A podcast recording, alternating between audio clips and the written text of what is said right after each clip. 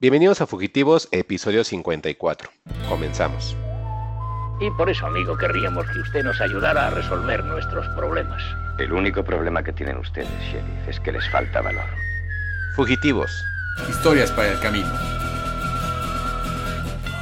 Y estamos de vuelta con un nuevo episodio de Fugitivos. Yo soy Mike Santana y como siempre me acompañan Alec Palma y Juan Carlos Sillán. Y pues primero que nada, buena noche. Estamos grabando obviamente en una noche de un 15 de marzo del 2022. Y pues buena noche Alec, ¿cómo andas?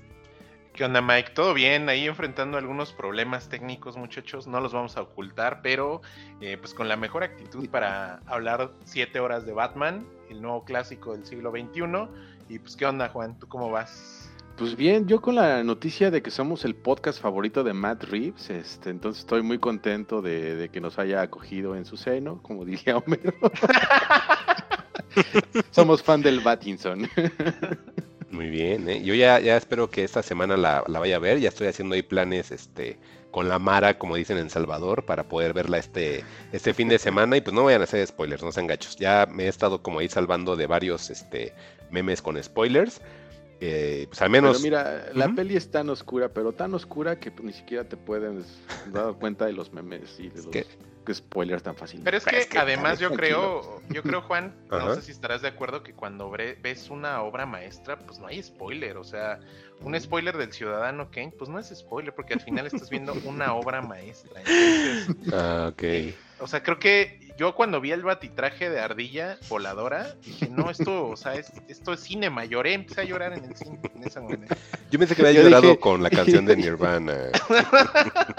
¿Y no te preguntaste de qué colores salía el aeroplano de Red Bull donde iban a recoger a Batman?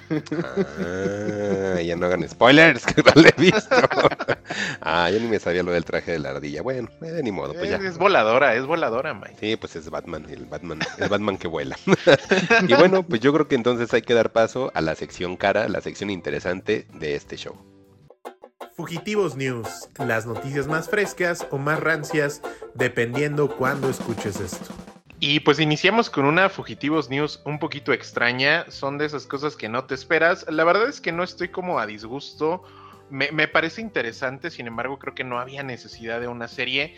Apple TV acaba de anunciar una nueva serie original en español. Esta es la segunda serie original en español después del proyecto que se hizo con Eugenio Derbez, si no me equivoco, llamado Acapulco, eh, del cual según también yo, nadie habló de esa serie, pero bueno.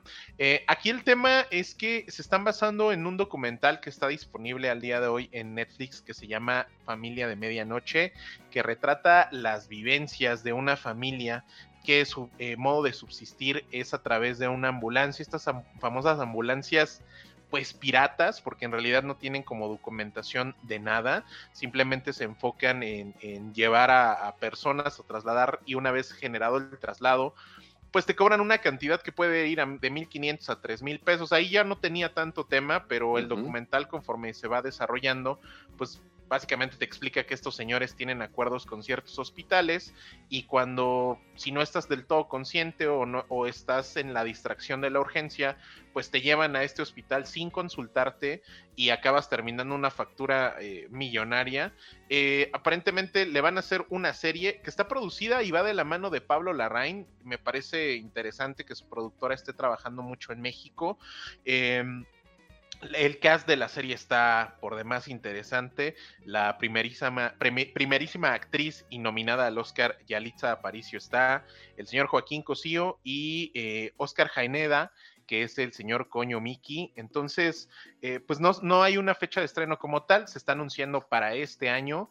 Eh, y pues no sé, Juan, Mike, si ustedes vieron el documental y qué les parecería ver una serie sobre alguien en una ambulancia que se dedica a estafar a la gente. Digo, también por ahí retrata levemente el tema de la falta de ambulancias eh, públicas en la Ciudad de México, retrata el tema de la competencia que existe entre estos particulares de ambulancias piratas para competir, a veces se accidentan entre ellos mismos, entonces la idea está interesante, no sé qué tanto me encante ver a Yalitza Aparicio en una serie, pero pues comentarios muchachos. Pues mira, Eh, ahora sí que la situación que expone el documental de, Familia de Medianoche, pues eh, va más hacia la precariedad con la que trabajan las ambulancias y la precariedad que vivimos en realidad en la ciudad. Si llegáramos a tener una emergencia y, y necesitar una ambulancia, pues creo que estaríamos en, en graves, graves problemas. Este, entonces, el cast que das y, y la historia, pues, am, no sé, yo también como que, como que tengo mis dudas porque pues, al final del día el documental, más que contarte algo interesantísimo, más bien te exponía de una situación y, y, pues no sé cómo vayan a abordar eso como para sacar una serie. Ahora, pues con el cast, este, Jaineda y, y Cosío, pues son, son actores pues ya este, calados de, de un buen rango. Sí. Y, y de Yalitza no sé si haya hecho algo más después de Roma, porque yo la he visto en muchas portadas de revistas y dando entrevistas y, y pues siendo muy vocal en, en los temas que, que, ella escoge, pero no la he visto actuar después de, de Roma, entonces pues también eso me, me da un poco de, de, intriga. Y para la gente que como yo no sabe nada de Familia de Medianoche, ¿qué onda? Este, ¿qué es? Pues mira, Familia de Medianoche es un documental que te muestra la situación este, de los paramédicos y las ambulancias en la Ciudad de México, que el gobierno pues tiene un, ¿cuántas eran ambulancias en total? Ale? Como 35, ¿no? Una, una cantidad mínima de, para prestar ese servicio. Sí. Y la mayoría son ambulancias particulares que pues están como taxistas realmente chacaleando Sí, para ver de, este, de dónde toman pasaje o bueno, atienden a, a- a enfermos para llevarlos a hospitales este, según su seguro o como bien decía Alex, si no tienen seguro cosas así, pues te los llevan con el doctor Chambitas allá lejos en un hospital particular que a lo mejor no cumple con todas las normas, pero pues nada más por el hecho de sacar su lanita, pues ya van y te, y te botan, ¿no? Entonces, pues sí está, está crudo lo, lo que expone el documental. Este, y, y, pues no sé si ahí le nos pueda dar a, algo más eso, ¿no? Híjole, Pues pero sí, una la- serie de la- eso documental, Alec y Juan, está raro, ¿no? Está bueno, o sea, extraño. va a ser ficción totalmente, por ser una serie, lo otro que es un documental, a mí se me figura algo pues más crudo. La verdad, desconocía la existencia del documental. Cuando tuvimos aquí como un pequeño de problemas con la grabación de este episodio, este, yo les comentaba a ustedes que esto de las eh, ambulancias, ¿se les puede llamar clandestinas de alguna forma? Sí, ¿verdad? Yo, po- sí, yo podría decir que sí, porque hay una parte justamente en el documental donde policía de la Ciudad de México les pide documentos a- a la- al personal de la ambulancia, a los dueños, y pues no los tienen. Entonces les tienen que dar su, su famosa mordida para que les dejen seguir trabajando. Entonces yo creo que sí, sí es justo el nombre. Ajá, pues de entrada los que operan la ambulancia, ¿no vale? Que pues, ahí van como van operando con un niño de, de 8 años todo el tiempo Sí. porque no lo puede, no hay niñera para él, entonces el que maneja creo que es un chavito de 17, ¿no? Sí. sí, y el papá que, que es el, el, digamos que el TUM o el técnico en urgencias médicas, pues Sí. es, pues creo que él necesita una urgencia tal cual. Ve el documental, Mike, realmente está muy interesante. Está El- interesante, ¿eh? la- los personajes, la familia son ahora sí que personajes muy peculiares y si te quedas como de, ay, ¿de dónde sacas que me tienes que inyectar algo así como para que no me muera o, o reaccione? Es, es extraño en realidad. Híjole, pues qué, qué peligrosa situación tan real. Este, yo les comentaba a ustedes en, en la primera edición que estábamos haciendo de este episodio, en el cual tuvimos problemas técnicos, que yo sabía de esta situación por lo de un accidente que está grabado, pueden buscarlo en YouTube de hecho, en el cual dos eh, ambulancias chocan casi de frente.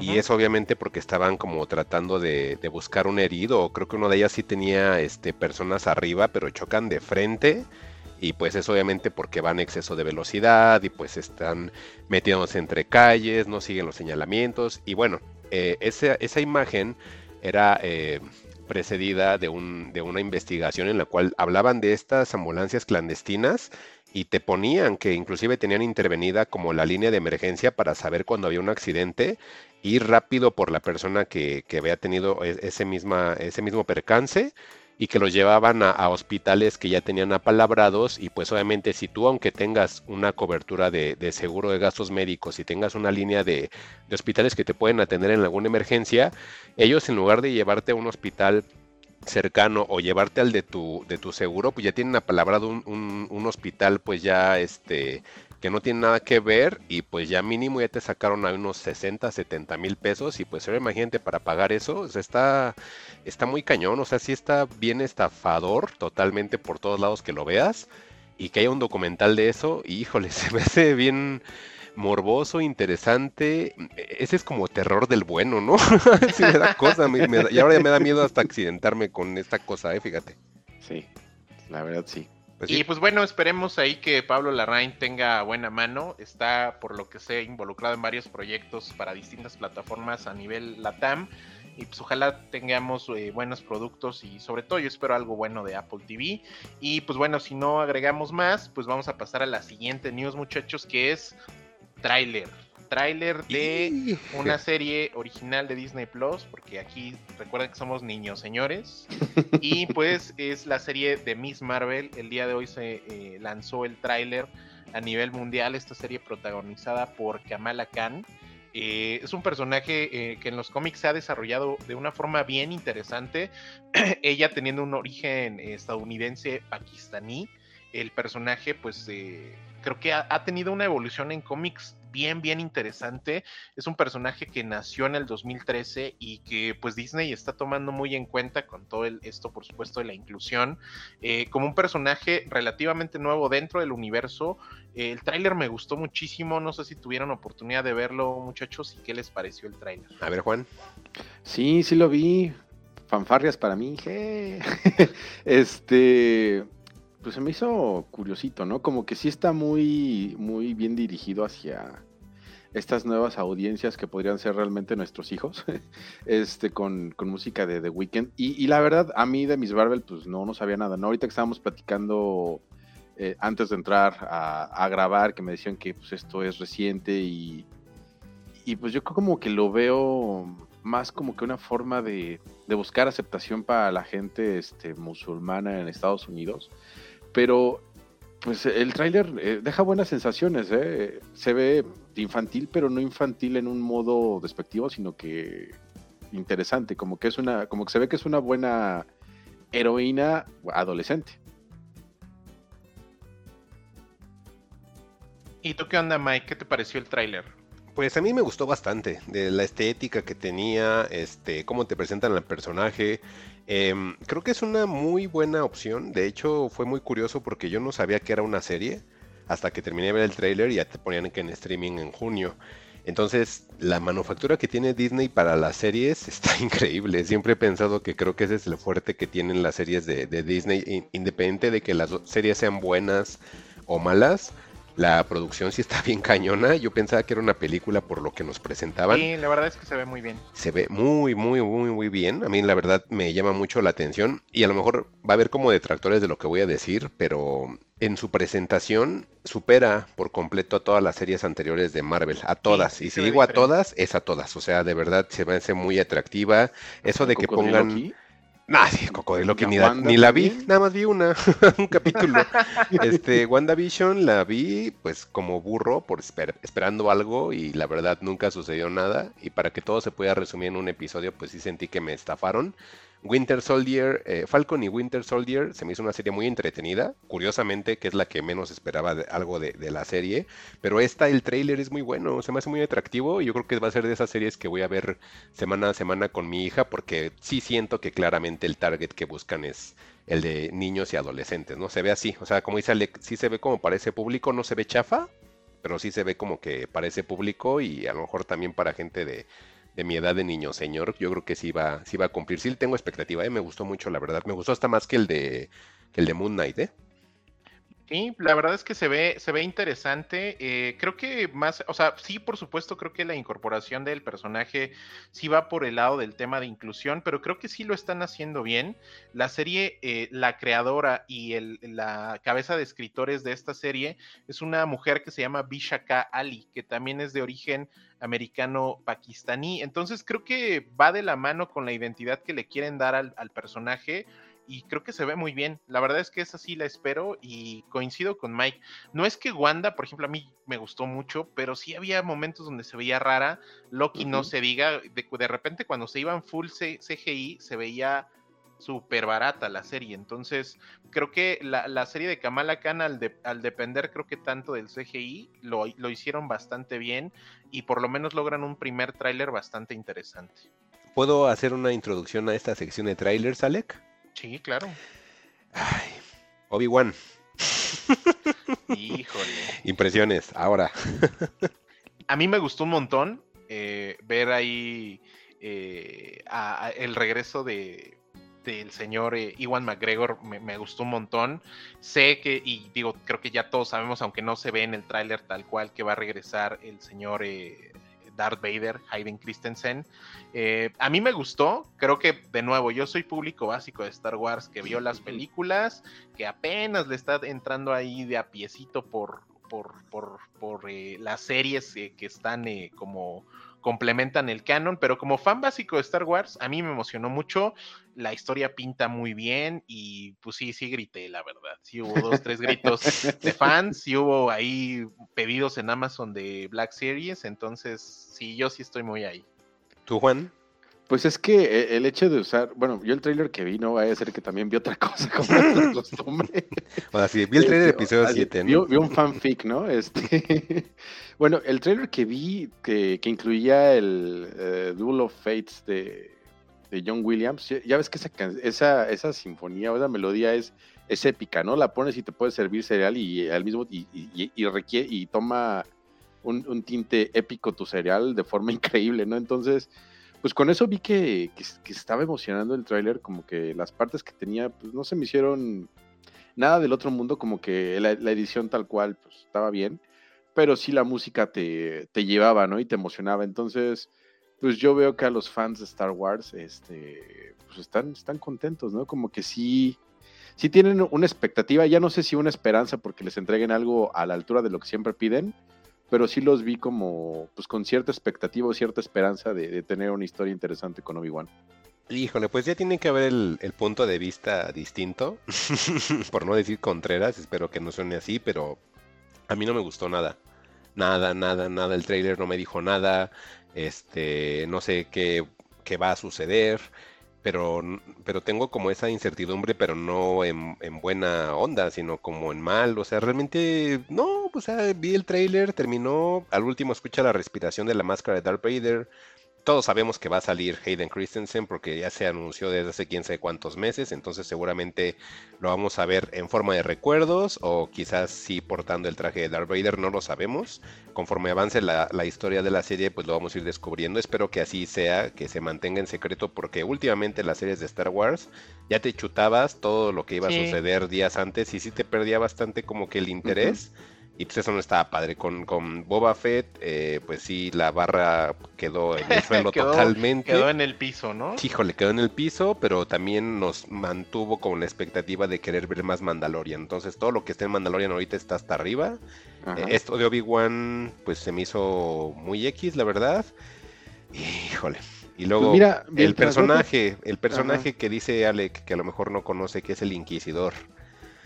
Siempre he dicho que los personajes de CGI adaptados a live action corren un peligro muy grande por el arte que es el personaje original CGI, que son como alargados y muy flacuchos. Son formas no tan humanoides o no tan reales. Y adaptarlos con personas, pues queda muy, muy curioso, por no decir feo. No me gustó cómo salió Cat Bane.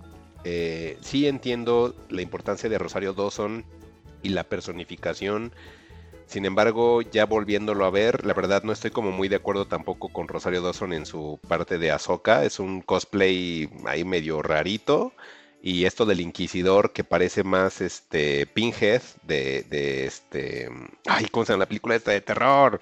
Este. La del cubo. Ah, de Hellraiser. Ajá, de Hellraiser, ajá. Esa parece más Ok. Pinhead de Hellraiser que el Inquisidor todo sí. cachetoncito y espero que más adelante le modifiquen algo con CGI para tratar de asemejarlo más al personaje, pero no, a mí no me gustó, perdón. No, no, no, no Pues estoy ahí. mira, mientras no te parezca un Hayden Christensen igualito que Jesse Plemons en la del camino de Breaking Bad, pues ya con eso estás de ganancia, ¿no? Híjole, con Jesse Plemons, tan bueno. no, está muy cachetoncito el Inquisidor. No, no, no, no soy fan del trailer, pero nada más quería traerlo para, para sacar mi, mi, mi veneno, perdón. Sigamos con las news mejor. Ok, y vamos a, a continuar con la siguiente Fugitivos News, que es que, bueno, el señor Sean Levy ha tenido mucho trabajo. Eh, este fin de semana o el último fin se estrenó una nueva película eh, con Ryan Reynolds que se llama El Proyecto Adam, que después de ver el tráiler, la verdad es que dije, no, ya no soy público para esto. Entonces, finalmente creo que eh, el, el, trabajo de Sean Levy sí se ha destacado últimamente personalmente fui muy fan de Free Guy. Eh, por aquí nunca la trajimos, hablé creo que en un episodio un par de minutos de ella. Me pareció la versión divertida de Ready Player One y como yo esperaba que fuera Ready Player One, no esa basura de Spielberg de tres horas bien aburrida. Eh, y ahora él se está anunciando Sean Levy como director oficial de Deadpool 3. Esta noticia está interesante porque esta es la primera va a ser la primera Deadpool que se va a realizar directamente para Disney o con Disney. Eh, Deadpool 1 eh, y 2 eh, estuvieron directamente con la Fox y pues básicamente Ryan Reynolds tenía carta abierta una para elegir director, control total de, del contenido de la película y la dirección que hubiera que iba a llevar y ahora por supuesto pues ya le va a responder directamente al director de la Marvel que es el señor Kevin Feige o Kevin Feige, no sé cómo se diga, pero esta es la primera Deadpool que van a hacer con Disney. Eh, uh -huh. eh, el director de Marvel dijo que iban a respetar eh, la política que había tenido la película de ser clasificación R, que ellos no tenían ningún problema en producir películas R, por ahí, según yo de estos canons o de estas películas de superhéroes, las únicas que alcanzaron fue Deadpool 1, 2 y Logan. Eh, pero bueno, sí, creo que Sean Levy se me hace como una opción muy safe, porque creo que él puede hacer una película Deadpool violenta, pero no tanto como para hacer clasificación R. Yo creo que se irían por ahí por un PG-13 bien hecho.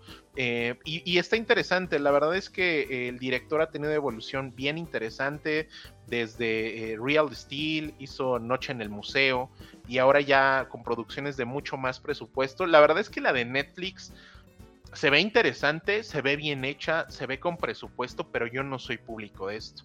Para quien no lo sepa, el proyecto Adam se trata de un futuro distópico donde existe el viaje en el tiempo y uh -huh. Ryan Reynolds se encuentra con su versión de niño, su versión de viejo y su versión Ryan Reynolds. Y pues creo que Ryan Reynolds tiene como cinco o seis años siendo Deadpool en todas sus películas y eso también ya me parece muy cansado. Pero no sé si ustedes sean fan fans de la franquicia de Deadpool o eh, qué les parezca esta, este anuncio de Deadpool 3. A ver, Juan. A mí siempre me divierten las películas de Deadpool, pero hasta ahí, ¿eh? O sea, realmente, como que incluso la 3 es, es, así de, bueno, ya llegamos hasta, ya, ahora sí que el, el, bote de basura ya llegó al tope, ya hay que tirarla. Entonces, pues no, la verdad no, no, no estoy como que con ninguna expectativa de Deadpool positiva o negativa. Y incluso coincido con Alec en, en, esa parte de que Ryan Reynolds como que no ha salido del personaje de Deadpool y todo es con ese humorcito este recalcitrante y ácido que trae y, pues no no sé la verdad hasta hasta no. los comerciales de sabritas trae ese personaje este Juan sí, entonces no la verdad creo que me voy a bajar de, de eso tú Mike este, cuando la pasen en Disney Plus, la veré. No voy de cine. Eh, vi la, la, única que vi en el cine fue la 1. Mm. Eh, me acuerdo que fui con un buen de expectativa, había críticas muy buenas, amigos, fanáticos del cómic me la habían recomendado y todo. Cuando la vi, este, sí me empezó a gustar. De repente me metieron esa trama de amor y dije, mmm, esto creo que no va. Y como que ya después la película para mí fue así, como que fue ululando entre entre este pululando, perdón, entre que era una historia de amor o era una película violenta y naca, como que ahí se la pasó ahí navegando durante toda la película y como que a veces sí sentía que ganaba más la parte del amor y pues no no me no me terminó por gustar el personaje. La 2 como la vi realmente en casa y, y la vi así este en streaming, no me acuerdo en dónde la vi, pero la vi en streaming y pues nada más fue así como de terminarla. Sale un personaje que me gusta muchísimo de X-Men, o bueno, del universo de Marvel, por decir de alguna forma, que es Juggernaut. Mm. No, me, no, me, gustó ese Juggernaut, a pesar de que era un, un Juggernaut así todo bulky, así musculoso, sí, como debería de ser. Pero había algo ahí que no me gustaba del personaje y entonces dije, no, pues está X Deadpool. Entonces esta 3 Pues solamente que metan personajes que a lo mejor me llamen la atención o que hagan por ahí algún camello, algún X-Men. Quizás podría levantar un poquito más como lo hicieron con Colossus, pero no, pues están regulares, ¿no? Están de regulares a baja. No son Green Lantern, obviamente, pero pues de regulares a baja, ¿no? Pues X. Y aparte, yo viví Deadpool justamente por Morena Bacarín, porque también me quería recrear un poco la pupila, pero ya no va a salir, entonces también más razones para no ver Deadpool 3. y pues hay que seguir con la otra noticia, que esa está bien buena. A ver, Alec.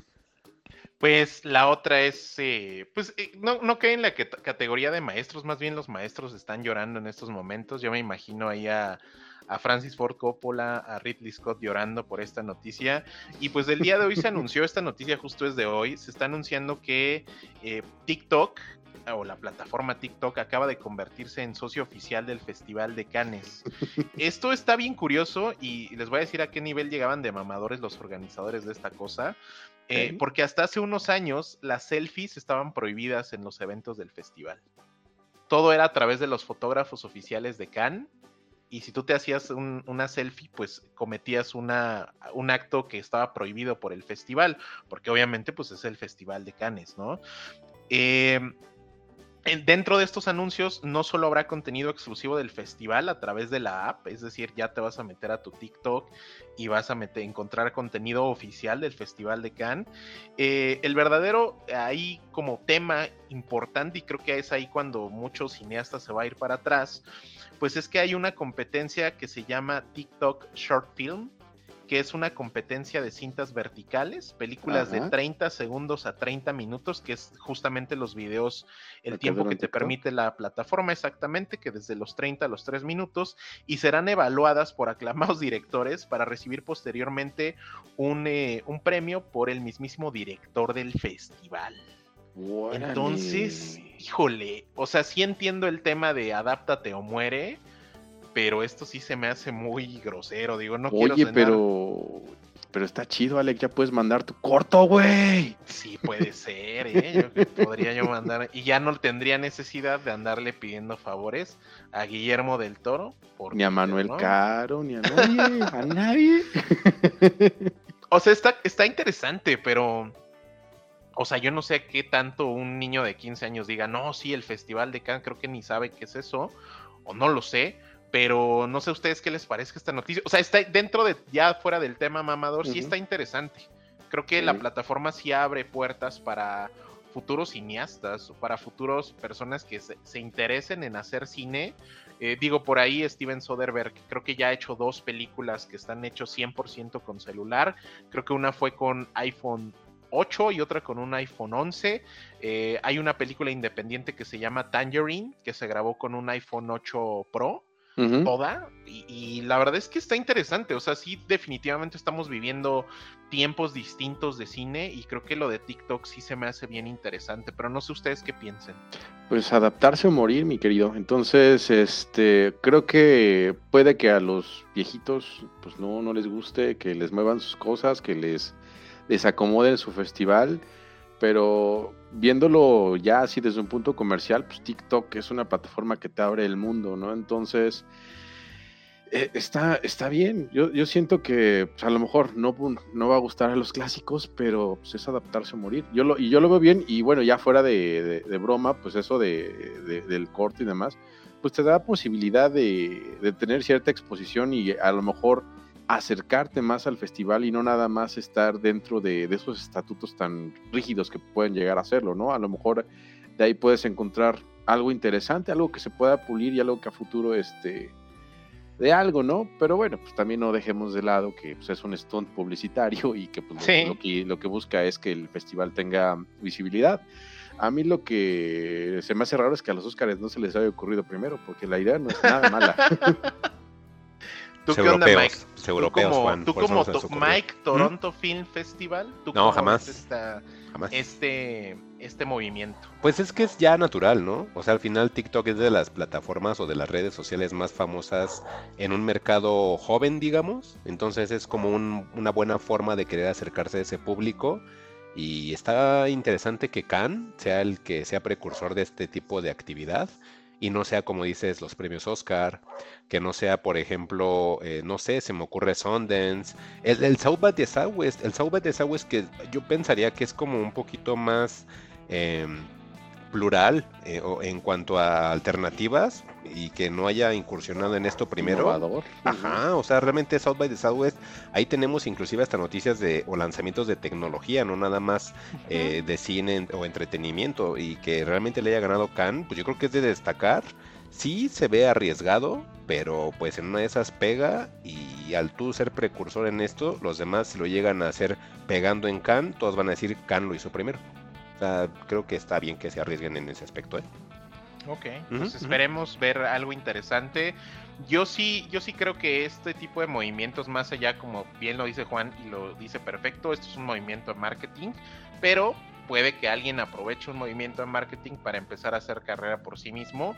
No dudo que eh, de esto pueda salir algo. Recuerden que de, de cortometrajes o de mediometrajes salieron eh, Federico Álvarez y salieron eh, Muschietti, el director argentino que está haciendo It y The Flash, salieron de cortometrajes de YouTube. Entonces creo que sí se puede y esto pudiera ser interesante para, para futuras referencias, ¿no? Entonces pues ahí le damos seguimiento y nos pasamos a una eh, última news antes de pasar a otro tema.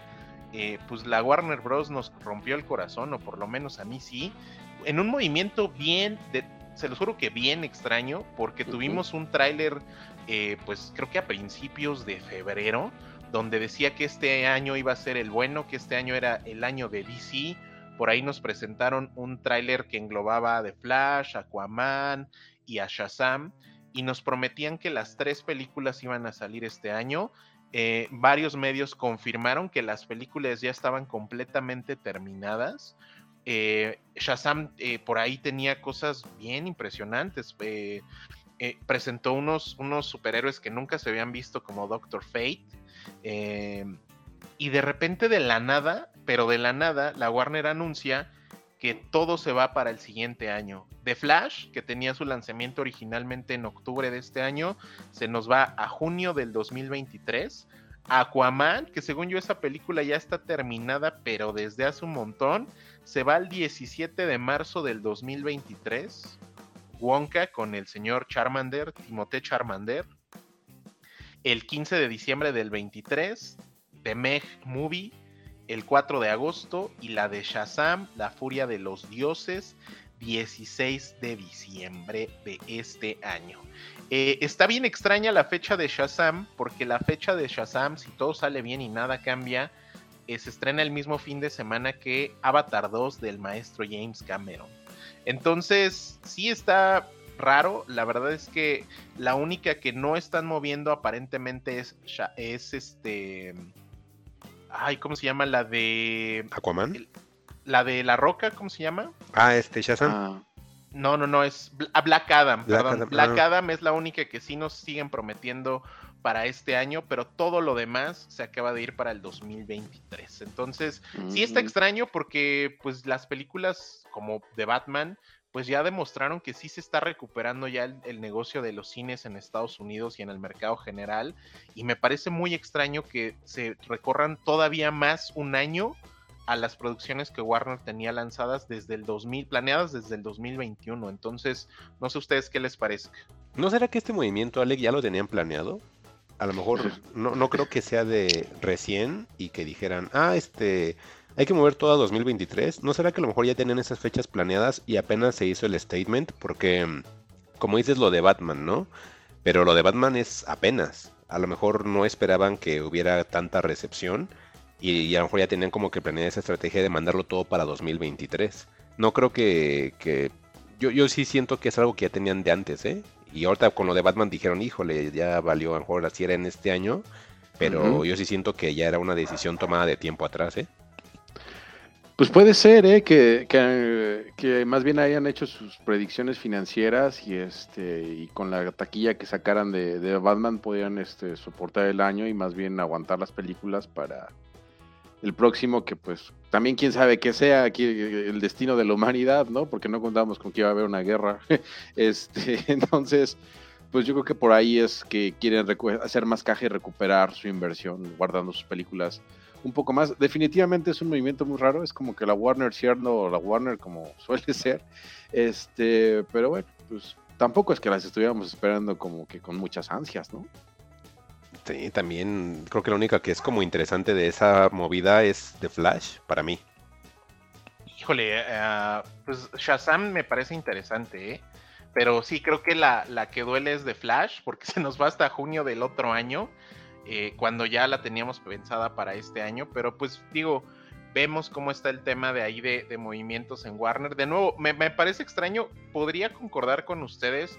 Lo único que me parece extraño es que se lanzó un tráiler que, igual podemos poner en fugitivos, donde se confirmaba que este año íbamos a tener las tres películas. Entonces, pues está raro, algo ha de haber pasado. No sé si el performance de Batman quizá no fue lo que esperaban. Le está yendo muy bien, creo que por ahí anda de los 500 millones a nivel mundial, pero pues Spider-Man hizo más de mil. Entonces no sé si para ellos todavía no sea el tiempo de, y por eso están demorando un año más la, los estrenos de estas películas. Pues sí, yo creo que va por ahí.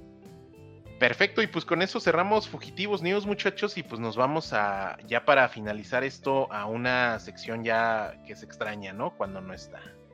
Que, que empiecen los violines. Bueno, yo, yo, creo que es muy claro lo que dice Mike Shiner, es un genocidio cultural. Todas las películas de Michelle son de, de gente de clase alta o gente blanca. Por ahí decían white sican. Fugitivos presenta Maestros. Y pues esta es más bien una sección maestras, ¿no? En las maestras tenemos a la cineasta Jane Campion, que acaba de ganar varios premios. Eh, uno de ellos es el eh, Choice Awards. Y pues bueno, eh, ha estado en algunas controversias la señora Jane Campion. La verdad es que creo que entre más habla, menos me cae bien. A pesar de que su película Mantengo, que es una que es una gran película. La verdad es que El Poder del Perro se me hace una cosa súper chida. Eh, quizá no es para todos, pero a mí definitivamente la película me dejó algo y esas son las películas para mí que son valiosas. Eh, Sam Elliott, el actor, un actor ya de muy vieja escuela, estuvo de invitado en el podcast de Mark Maron, en el What the Fuck podcast de Mark Maron, y mencionó que, para resumir, que El Poder del Perro era una porquería y que eso no era un cine eh, ni western ni cine de vaqueros. Y pues recibió contestación casi de inmediato de Jane Campion diciéndole que pues está haciendo eh, he's being a bitch con el poder del perro. Y básicamente dijo que pues él es un señor que no, no tiene educación en la vida vaquera. Eh, él no es un vaquero él es un actor entonces, ese fue el primer eh, ahí escándalo de la maestra Jane Campion. El segundo, justamente cuando ganó eh, el Choice Award, creo que fue este fin de semana apenas, eh, se dirigió a las hermanas Venus y Serena William porque también estaban nominadas por la película que ellas produjeron, que es Rey Richard.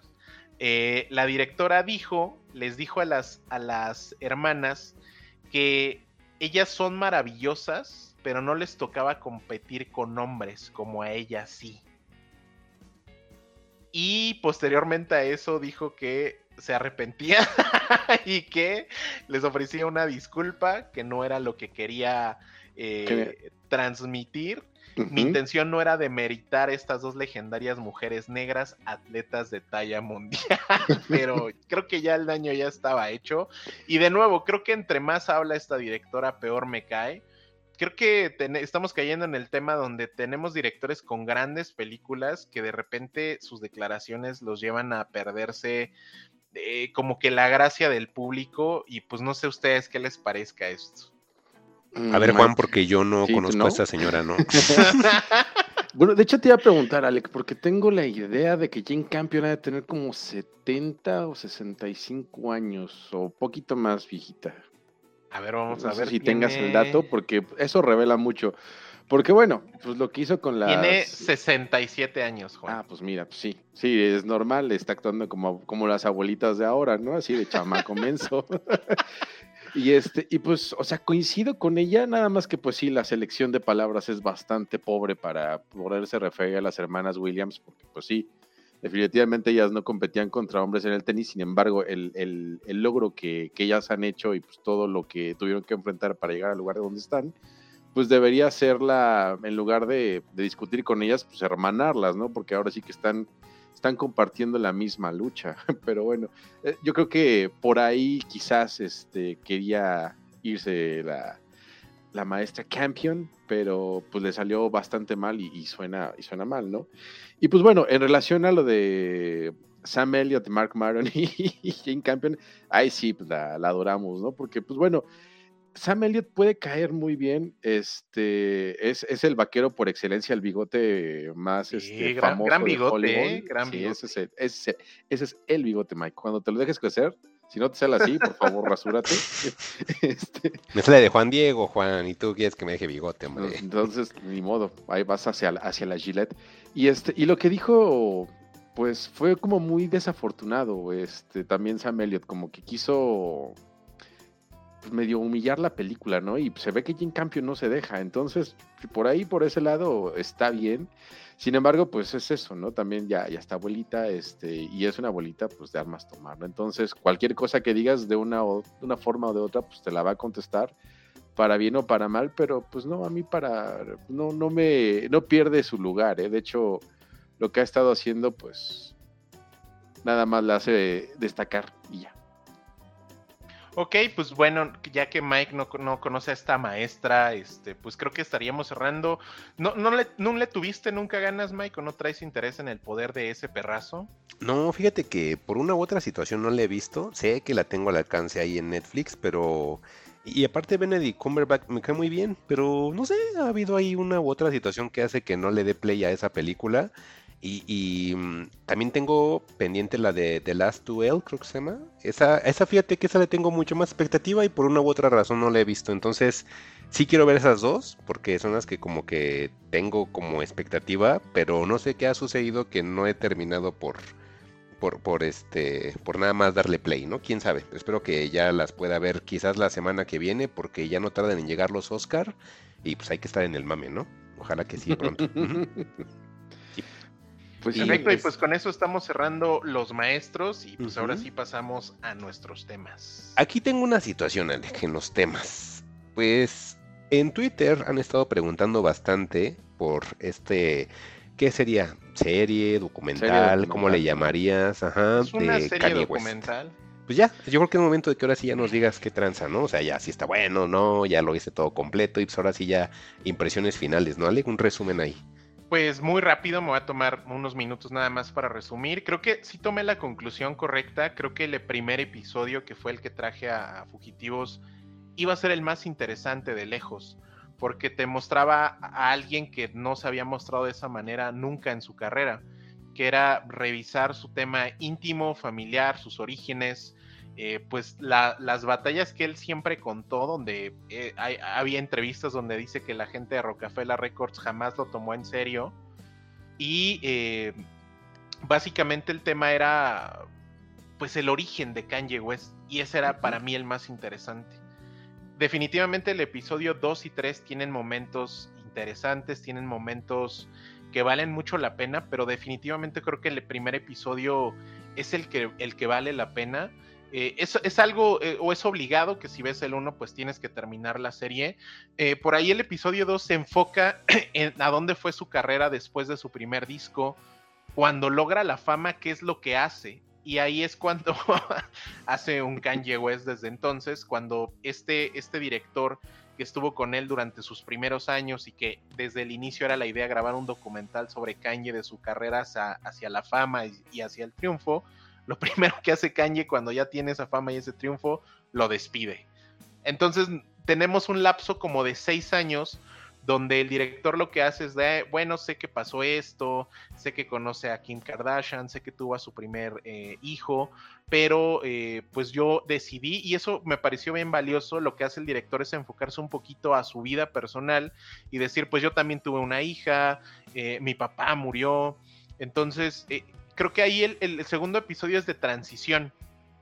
El tercer episodio ya es el Kanye a partir del disco de Life of Pablo, donde ya tiene sus deals con Gap, con Balenciaga, con Adidas, donde es un güey millonario, donde ya hace público el tema de la bipolaridad. el segundo episodio cierra con la muerte de Donda West y lo que significó para Kanye. Eh, Kanye, para resumir, pues era un niño de mamá. Y creo Uy. que lo peor que le pudo pasar a ese señor es que se muriera su mamá. Eh, la maestra Donda muere y pues él, él continúa su gira como si nada. Entonces, eh, creo que ese es el, el- el tema de- del documental, el hecho de decir, eh, a partir de este momento tenemos a un Kanye distinto. Me gustó mucho la parte donde aparece con Kid Cudi, donde se van a Japón a hacer el arte del grupo de la banda que forma con él, que es Kids Ghost. Ahí es donde eh, recupera la relación con el director del, documental y de nuevo retoma la carrera. El documental cierra cuando Kanye eh, se lanza como candidato a la presidencia de los Estados Unidos. Entonces, ahí es donde cierra el docu. Se cierra con una nota muy baja porque es cuando Kanye ya se pierde la cabeza por completo, donde se entrega a Dios por completo. Y creo que ahí es donde el documental falla, o sea, no falla porque sea malo, sino el documental es tan fiel al personaje que está retratando que el documental se vuelve decadente, se vuelve pesado, se vuelve hasta cringe el documental, porque Ok. retratas a una persona en la mera decadencia. Y por más que el documental esté amparado o, o- o acurra a, la admiración, porque hay, hay una admiración genuina del director hacia Kanye, creo que falla al tratar de decir, no, este güey es un genio. No, ya no. En la tercera parte es muy claro que es una persona insegura, que es una persona que depende de estar rodeado de personas todo el tiempo para estar bien, eh, que tiene ideas locas que no van a ningún lado y la gente solamente le da el avión. Hay por ahí una llamada con el produ- productor Rick Rubin donde se supone que él iba a producir algo junto con Kanye y por teléfono le empieza a decir puras incoherencias y el güey, o sea, Rick Rubin y su agencia cancelaron cualquier encuentro con, futuro con Kanye. Entonces creo que como, como documental, sobre todo si, si te hace interesante la vida de Kanye, funciona. Y si no, no la conocías, creo que sí cuenta una historia lo suficientemente interesante para que puedas verlo. Pero si el documental ya al final te deja un sinsabor de, güey, qué chi-". O sea, si lo vemos de una película, parecía la primera parte donde mi, mi protagonista lo logró o por fin logró el éxito y Ajá. termina lanzándose de candidato a los Estados Unidos, atacando a su esposa, atacando a sus hijos. Está bien triste, la última parte es triste, es- se siente solitario el, el- el- el docu al final. Y pues esos Ginjus sí lo recomiendo. La verdad es que sí recomiendo eh, ver este lado de Kanye que igual no conocíamos tanto, eh, pero con esos avisos. Creo que el, final sí funciona. Ah, ok. ¿Sabes qué me recordaste, Alec? Ahorita que estabas mencionando ese.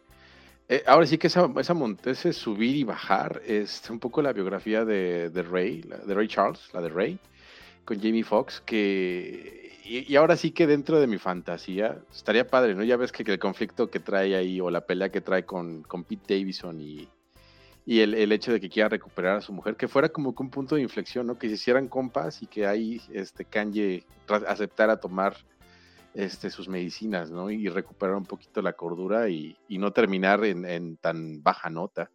Muy interesante.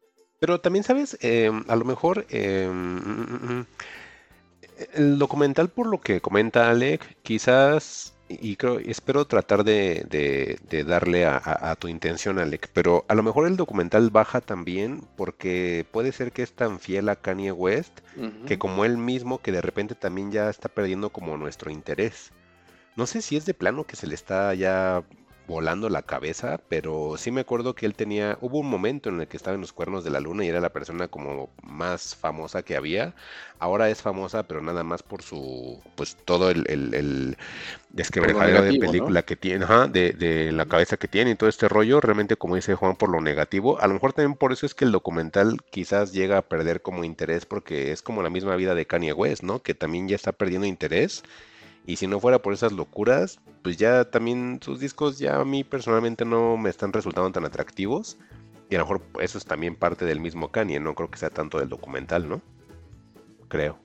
Sí, creo que sí, definitivamente, de nuevo, y ya para finalizar, creo que el documental es tan cercano al personaje que se cae junto con el con él. protagonista. Ujú, sí, sí. Mm, mira qué tal. Pues sí, pues, entonces sí es de importancia. O sea, más que nada yo creo sí, que sí está interesante. ha de empezar con un mega punch que te pongan desde sus inicios. Y yo creo que, ¿qué te gusta, Lec? Dos capítulos ha de ser muy buenos, yo creo, ¿no? Sí, los primeros dos son geniales. El tercero ya lo tienes que ver para saber cómo pues finaliza esta historia. Pero creo que el primero y el segundo son los que valen muchísimo la pena. Pues sí. Ojalá haya un cuarto episodio dentro de cinco años, ya con un Kanye recuperado. Eh, esperemos. Ojalá. Esperemos. Y pues Juan, en este caso pues te toca a ti y pues es un anime que quise ver, me recomendaron porque era de vikingos, no me gustó para nada el arte, no me gustó que fueran vikingos kawaii y la dejé, pero pues tú que sí la viste, pues nos traes hoy Vinland Saga, ¿no? Pues fíjate que te entiendo, te siento y, te comprendo porque ahí me recomendaron Virando Saga o Vinland Saga de, de Makoto Yukimura en pues antes de irnos a la pandemia, creo que fue por ahí de diciembre de 2019. Em, sí, así como casi cuando acabó. Y este, y no pude, ¿eh? y incluso te encontrabas los episodios en YouTube así bien chacal, este, y con buena calidad y todo, con subtítulos. Y, y no, no pude. Vi dos episodios y como que dije, no, como que no, no me acostumbro a, ver vikingos hablando en japonés, se me extraño, no, no puedo.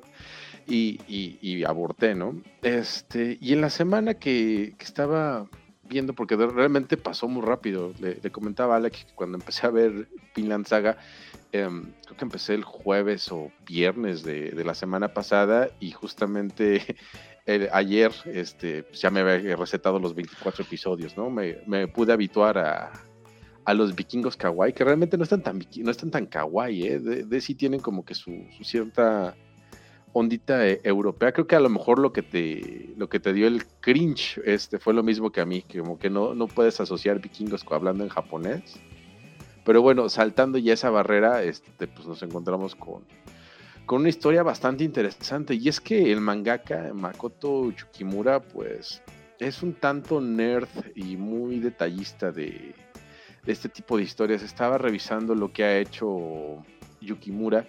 Y pues en realidad nada más tiene tres animes, ¿eh? Hay uno que se llama Planets, hay otro que se llama Sayonara ga Chikai Node, que pues salió en 2004, y Vinland Saga, que empezó en 2005 y sigue hasta la fecha. De hecho, el, el arco final de este manga empezó justamente en diciembre de, de 2019 y va, va a acabar creo que con 50 este, capítulos. Entonces, es un mangaka que, que le ha dedicado pues mucho de su tiempo a, a hacer esta, esta historia y estaba escuchando una entrevista que él hizo, bueno, que le hicieron, mejor dicho, y él este, abordaba que lo que le interesaba era contar una historia de violencia.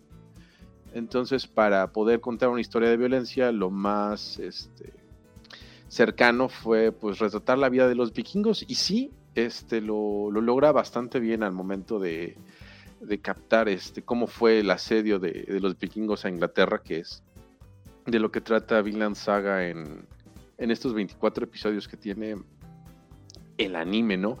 Este, y bueno, les voy a contar rápidamente de, qué se trata Vinland Saga. Vinland Saga es este, la historia de un chico que se llama Thorfinn, que vive con su papá, eh, Thors, en, en, un- en Islandia. Y él, pues Thors está, está retirado. Él al final este, renuncia a, a ser vikingo y a, a ser guerrero, mejor, que, mejor dicho, y se va a vivir a, Islandia una vida pacífica hasta que lo encuentran los Jom Vikings, ¿no? Que- Porque también es algo que tiene la serie. La serie este, está basada en la realidad. O sea, todo lo que pasó, este, salvo lo de Thorfinn, que está medio modificado y algunas otras cositas, pues son, son leyendas vikingas, leyendas celtas, leyendas danesas, este, llevadas al anime, ¿no? Lo de Thor no encontré nada, así que no, no les prometo hay datos. Pero de Thorfinn sí, Thorfinn sí existió. O bueno, la leyenda de Thorfinn sí existe. Y bueno, este, al momento de, regresando a la historia, al momento de que llaman de nueva cuenta a, a Thor a la guerra, em, tiene que llevar a gente de su aldea para eh, unirse a la batalla, pero pues su aldea está compuesta por ancianos y niños, por adolescentes. Entonces, pues se lleva unos cuantos adolescentes y la intención es este, parar en Islas Feroe, dejarlos ahí, eh, que ellos regresen y él continuar su continuar para cumplir su, destino con, con la batalla. Sin embargo, este, la persona que lo manda a llamar lo traiciona y en las Islas Feroes lo, lo intercepta un grupo de, de vikingos piratas, mercenarios, que, con los que tienen una batalla y el resultado es este, pues que Thor muere y su hijo Thorfinn ve todo, ¿no? Y es aquí donde empieza la historia, porque Thorfinn, lejos de regresarse a su casa con su mamá y con su hermana, que, que son los que la estarían esperando, este, decide esconderse en, el barco que secuestran los, los vikingos mercenarios, este, comandados por Ashkerat, este, que es, el nombre del, líder vikingo, y lo, y lo reta duelo, ¿no? Y entonces, este,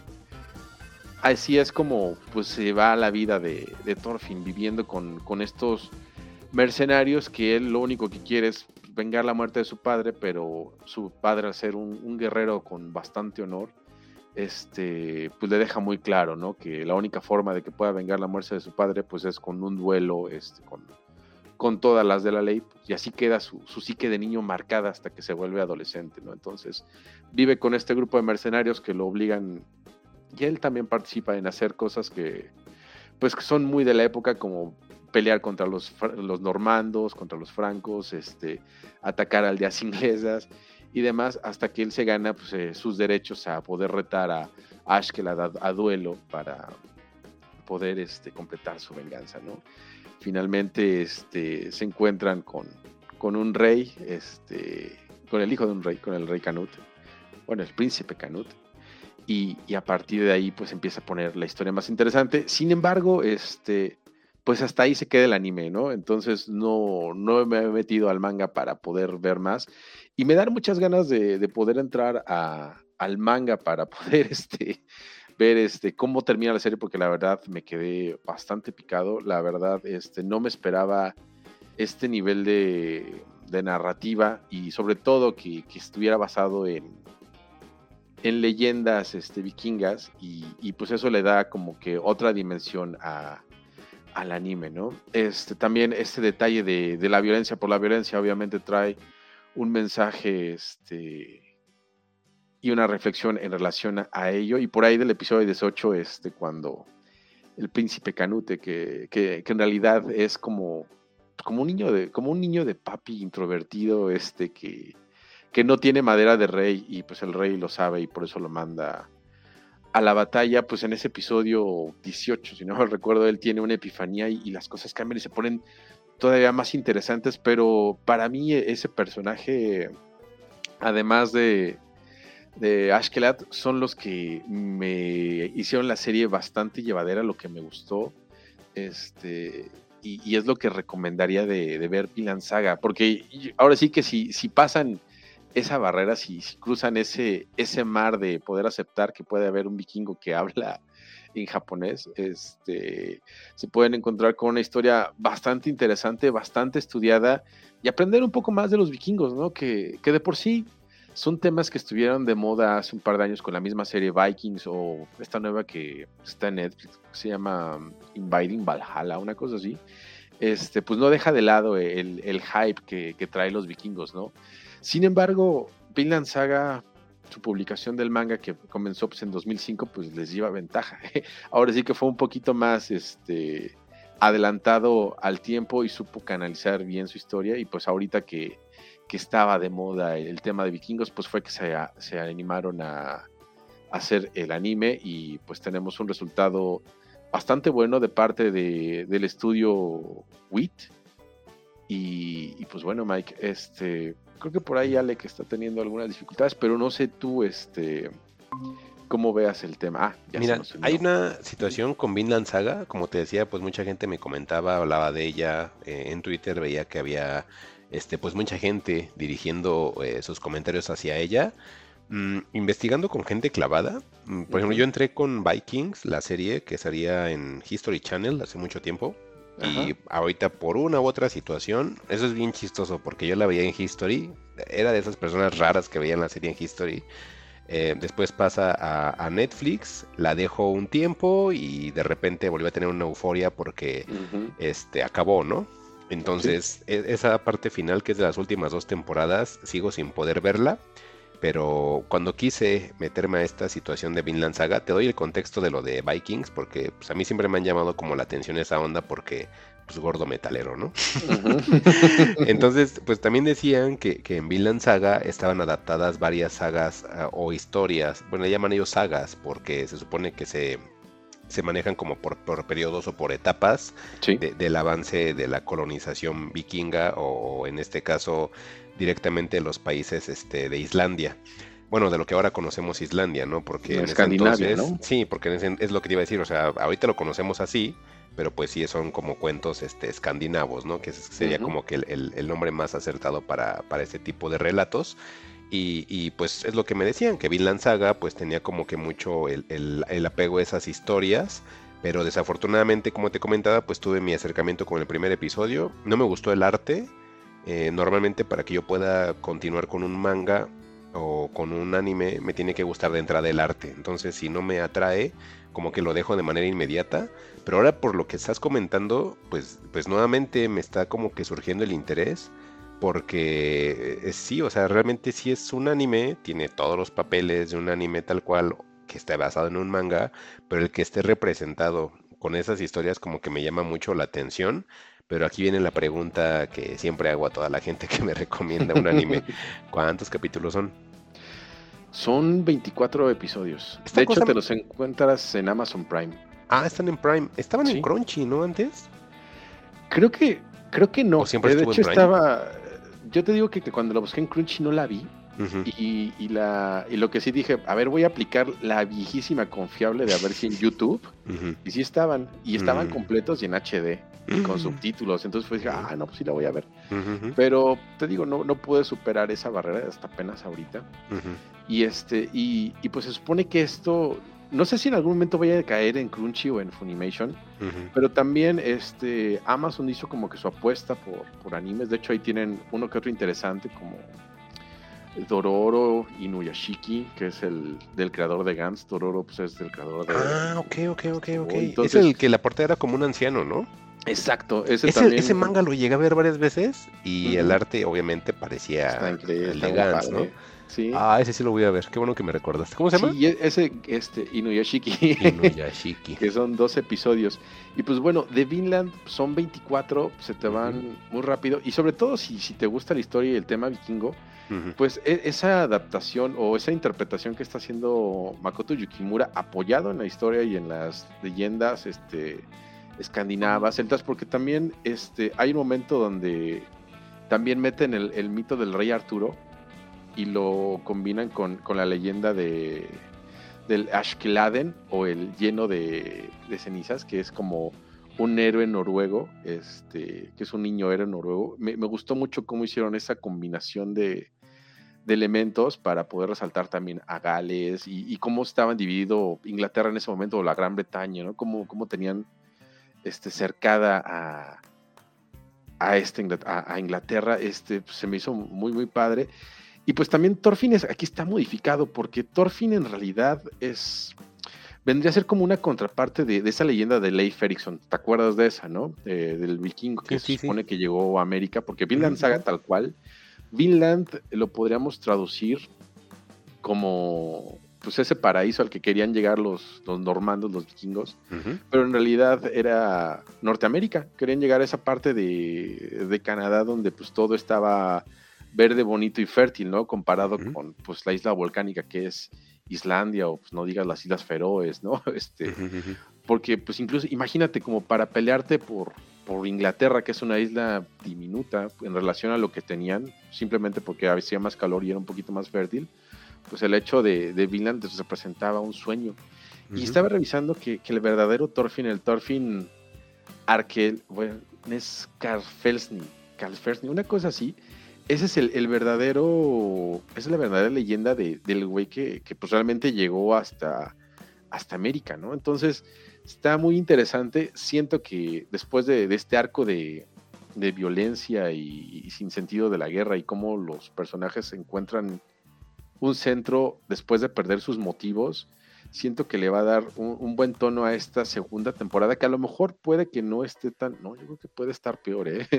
peor de violenta y puede, puede dejarnos muy buenas cosas. De hecho, es que estaba bien, hay una lista mm, de, de volúmenes, porque Vinland Saga está ahorita como por ahí del tomo recopilatorio número 25 en estos pues, casi 15 años que lleva publicándose y apenas llegaron al tomo 8. Entonces yo creo que si lo que siguen por animar, si siguen con ese ritmo, pues apenas van a llegar como por ahí del, del 16. Ujú, ujú. Entonces, este Mike, pues la misión, si decides aceptarla, es, está, está en Amazon Prime. Te digo, yo no tenía grandes expectativas de, de Vinland Saga, la verdad, fue así como de, pues, tengo que usar mi plataforma de Amazon Prime, ¿no? Porque se está pagando y no se está usando. Mm. Y este, y, y me acuerdo que la parte de anime tiene cosas interesantes. Sí. Pues en una de esas está Vinland Saga y, y está bien, bien buena como para que te dejes ir con, con esto. Ahí- en, en Prime, este, de lo que comentas de los animes que tienen, este, este que acabas de mencionar de Dororo, es el tipo que no tiene manos, ¿no? Sí, es ese, ¿verdad? Es el tipo, ese rápidamente es un chico que su papá le ofrece a los demonios con tal de volverse un señor feudal y le roban el cuerpo. Entonces lo que lo queda es como, como un muñón que dejan a morir al río, lo rescata un señor.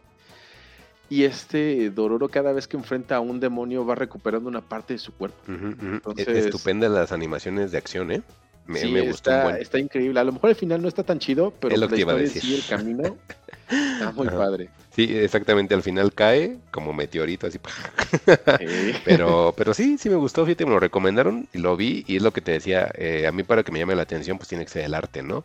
Entonces lo empecé a ver por esa situación porque las animaciones de acción, uff, estaban increíbles. Desde la parte de que hace como esa como intercambio con los demonios, con el bebé, dije, ay, está bien padre esto. O sea, sí, sí me gustó muchísimo y sí le voy a dar una segunda oportunidad por lo que comentas Sí, y pues a ver si, a ver si llego al, al, al Vinland con, con esta serie, ¿no? Bueno, con este anime. Exactamente. Ujú. Sí, o sea, ahora sí que, pues ya nada más para cerrar, Makoto Yukimura tiene un, un muy buen ojo para el detalle, el, el detalle de los barcos, el de los pueblos. Hay de repente paisajes nórdicos que, que de repente digo, esto es, que esto es una fotografía, esto no es una animación, esto no está... La verdad, eh, me quedé perplejo, eh, la verdad, no esperaba gran cosa de esto. Dije, esto, de- esto es nada más por el hype que traen los vikingos, pero no.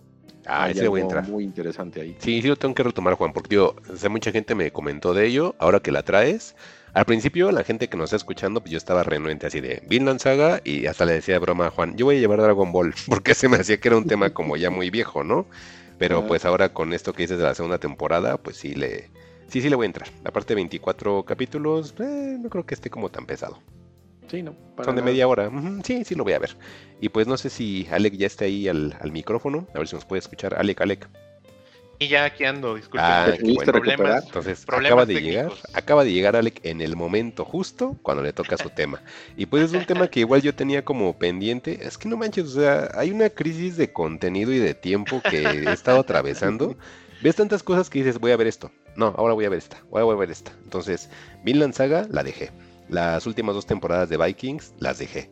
Este, y ahora, esta que nos trae Alec, que es Pam y Tommy, pues desde que vi anunciar un espectacular dije, esta serie la voy a ver y todos los capítulos voy a estar ahí semana tras semana.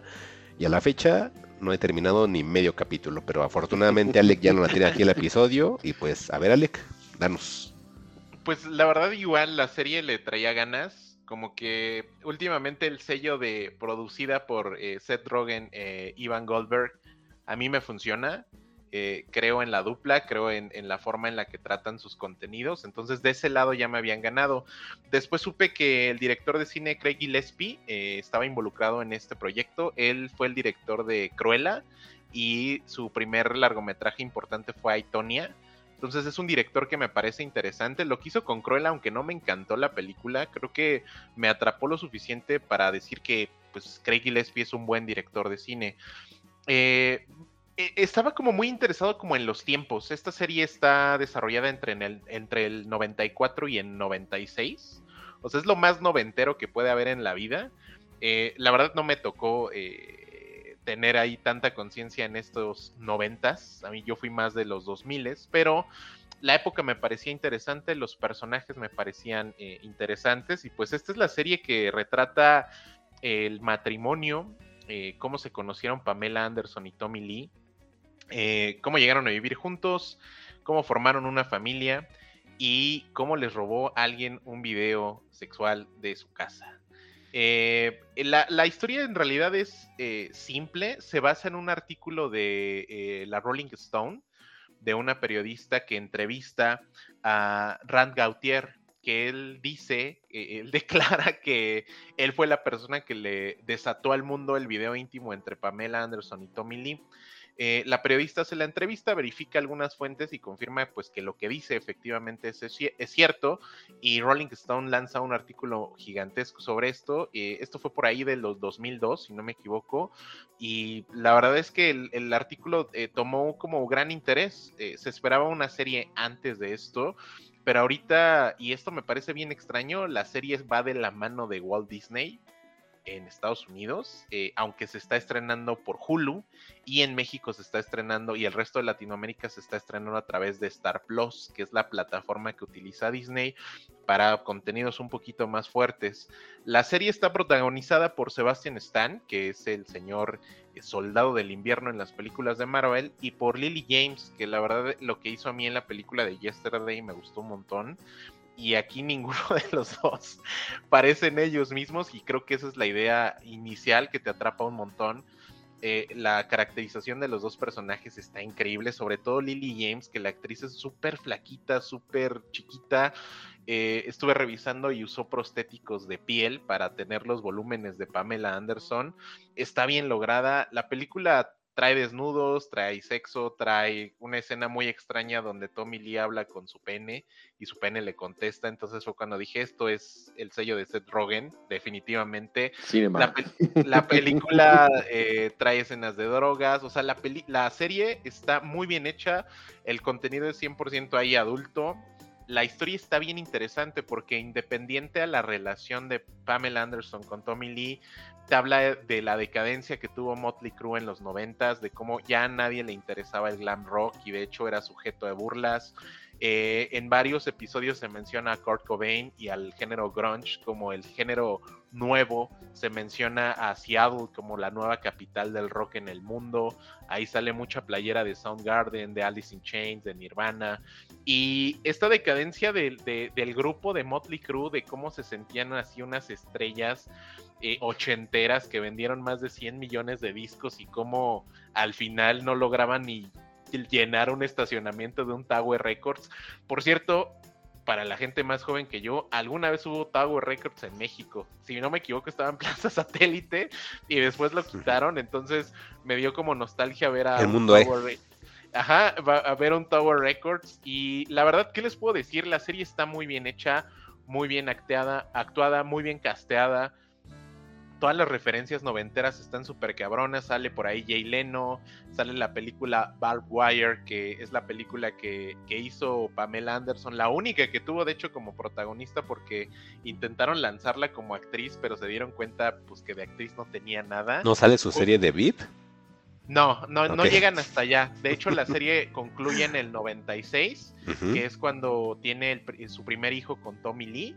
Ahí termina la serie y pues concluyen la separación de, ellos y ya. En realidad, eh, creo que también parte de la historia, y eso también está bien, bien interesante. Creo que eh, los temas que trata la serie, más allá del tema del morbo, los desnudos o del video, creo que habla de, de temas como la industria musical, el tema de cómo cambió la industria musical y también cómo empezó el tema de internet, porque este video Raúl Gautier lo empezó a vender a través de una página que él creó gratuita y ahí se empezó a distribuir el video. Obviamente ahí eh, se habla un poquito ahí por el subtexto de los derechos de autor porque él se enoja porque los, eh, o sea, el video que él empieza a copiar a través de su máster eh, se empieza a copiar en otras eh, VHS y entonces iba perdiendo mucha calidad y era el bootleg del bootleg del bootleg. Entonces habla un poquito del tema del inicio de la piratería y un tema que me pareció bien, bien interesante es el tema de la transmisión y cómo la industria porno fue creciendo de este tema ochentero, que por ahí retrató también eh, Paul Thomas Anderson con Boogie Nights, que era así como muy profesional y de cámaras. Te hablan de cómo empiezan a utilizar la industria porno, el internet para su beneficio y cómo este, este medio eh, evolucionó y el video de Pamela y Tommy Lee funcionó y ayudó a que la industria porno se consolidara y a que se consolidara a través del internet. Entonces, creo que todos los subtextos, subtextos que tiene la serie son inclusive creo que más interesantes que la vida de Pamela Anderson y Tommy Lee o el matrimonio fallido que llevaron. Todos los subtextos que tiene la serie me gustaron un montón habla, tiene mucha cultura pop, obviamente, pero creo que la hechura me gustó. Son solamente ocho episodios. Eh, tiene episodios de 30 minutos, hay algunos que duran una hora. Eh, la serie no se siente pesada, como dato me aventé la serie en un día, en un domingo la vi completa. Entonces creo que estamos ante algo bastante, bastante bien hecho. Eh, creo que a ustedes les gustaría mucho. Preguntas. Ok. Mencionaste Motley Crue. ¿Sale en algún camello? Sí, ah, sale la banda, sí, salen inclusive en el estudio grabando, salen en el Tower Records tocando, eh, como, como info adicional, pues digo, supongo que no al 100%, pero Sebastian Stan tiene unas tomas pues bastante complejas donde toca la batería y sí es el que, la está tocando, entonces aprendió movimientos básicos, pero sí él, es él tocando la batería. Y sí, tenemos en la serie mucho Motley Crue. De mm. nuevo, eh, hay igual un dato interesante donde eh, los, eh, su disquera, que era Electra Records, los tenía como así del estudio A y lo que quisieran, y de repente empiezan a llegar bandas de chavitos y ellos los relegan a estudios más chiquitos. Y hay un evento de VMA de los MTV, de MTV eh, y ellos se supone que iban a cerrar y llega el productor o el nuevo productor de, de, MTV de la época y le dice, no, chavos, es que ustedes van a hacer el pre-show, eso ni televisado va a estar, se van y entonces es el declive, hay una revista de música donde eh, Tommy Lee eh, abre la revista y pues hay una foto gigante del grunge y de Seattle y de todo este movimiento. y eso se me hace bien chido. De verdad, hay una escena bien cagada donde ellos tocan, eh, sacan su, su, disco de la época y pues puro metalero ya, ya Don para la época, ahí los va a ver con su playera de Motley Crue. Y pues es una multitud súper chiquita y de repente así como en el pasillo están unos chavos que van al Tower Records a comprar discos y pues se les quedan viendo así como de, ¿y estos rucos qué? Traen sus playeras de Soundgarden y sus playeras de ah, Alice in Chains. Ahí estaba Juan, seguramente. sí, claro. y pues es eso, Pam y, Tommy me gustó un montón. La verdad es que todo, todo lo que abarca esa cultura noventera me gustó un montón. De late, late no, no es este principios 90 yo creo, ¿verdad? Más o menos sería. Ah, eh, la serie abarca del 94 al 96. Ah, Porque el video se los roban por ahí del 97, 99, ¿no? No, el video se los robaron a finales del 94 y explotó en el 95. Ah, sí, yo tenía como más de, finales. No, pues sí tiene todo el sentido. Entonces, este, y, pero, fíjate que a mí tenía como mucha intención de, ver la serie, pero por una otra cosa, creo que la, la duración de los episodios de los primeros dos que, tenían ahí. ¿Que son de una hora o de qué, de cuántos son? Sí, son como de una hora o de 50 minutos. ¿Cuántos son, Alec? Son ocho. Son ocho episodios. Uh. Hay algunos que duran una hora, 50 minutos y hay un par que duran media hora. Sí, a mí ah, como que eso, eso me echó para abajo al principio, pero ahorita que, que, rescatas ahora sí que esos puntos y que tú sí te echaste el clavado, pues yo creo que sí le voy a dar la, oportunidad para ver eh, el declive de, de Motley Crue y, pues ver lo patán que era Tommy Lee. Fíjate que aquí hay algo bien chistoso, porque, mm, este, por ejemplo, Alec, como él mismo lo está aclarando al principio de su, de su reseña, e, él no es como de esta época y él no es como fan ni, ni de la banda ni, pues, ni de la historia, nada, ¿no? Es esto. Hace muchísimo tiempo cuando teníamos la versión Fugitivo Cero, platicamos esta anécdota del video de, Pamela Anderson con Tommy Lee. Y también platicamos de la película biográfica de, de Motley Crue, ¿no? que, ajá. exactamente, de Dirt, que decíamos que a lo mejor no era como tan biográfica porque era como muy fantástica y fabulosa la película y muy fantasiosa, ¿no? Este, aquí por lo que nos comenta Alec, parece ser, Juan, que a lo mejor aquí sí vamos a tener un pequeño guiño de lo que realmente era, era Motley Crue. Obviamente, si la serie se llama Pam y Tommy, pues es más enfocada al reflector hacia ellos dos. Pero el que tenga esos guiños eh, me, me resulta más atractivo que desde que vi el espectacular con la serie. ¿eh? Ya estoy ahí, pero ay, entre que traes Vinland Saga, que me recordaste Vikings, ahora esto, ay, qué loco, qué raro. Pero a ver, Juan. Sí, es que de hecho, ahora sí, sin entrar, sin entrar al spoiler, eh, la forma en cómo se consiguió el, el video de Motley Crue, bueno, el, video de Motley Crue, el video de Pam y, y de, y de Tommy, pues fue un tanto culpa de, de Tommy y su patanería, ¿no? Entonces, pues este, pues sí, sí estoy ahí. Digo, igual que Mike, creo que tendré que hacerme un, un pequeño espacio en mi apretada agenda televisiva, pero sí, sí, sí quiero. Ahora, ahora sí que reanimaste ese fuego que estaba ya apagado, porque ya llegó un momento que dije, no, creo que no la voy a ver, se ve como que, pues, no, no, ya, bye, lo que sigue, pero pues no. No, a mí me- ahora me dio más ganas. Sí, Sí, son ocho igual. capítulos con ocho horas. Damn you, Palma. Sí, sí, sí, maldito, sí, cancelado. Ay. Sí, sí la quiero ver. Ahora más por lo que dice, igual hasta le encontramos más cosas, como dice Alec, ¿no? Sí, no, le van a encontrar muchísimo subtexto. O sea, la serie es una serie de Pamela Anderson y Tommy Lee, pero habla de eh, la evolución de la industria porno, de cómo Mm. afecta el Internet en la distribución y venta de cosas. Cultura, habla de creo, ¿no? derechos de autor, de derechos de prensa, de, de evolución Mm, musical. Tiene así, Está habla muy de, bien hecha. Sí, exacto, porque creo que los noventas fueron un, un, un, un momento donde muchas cosas, mucha industria, la música, el cine, todo se movió a otro lado.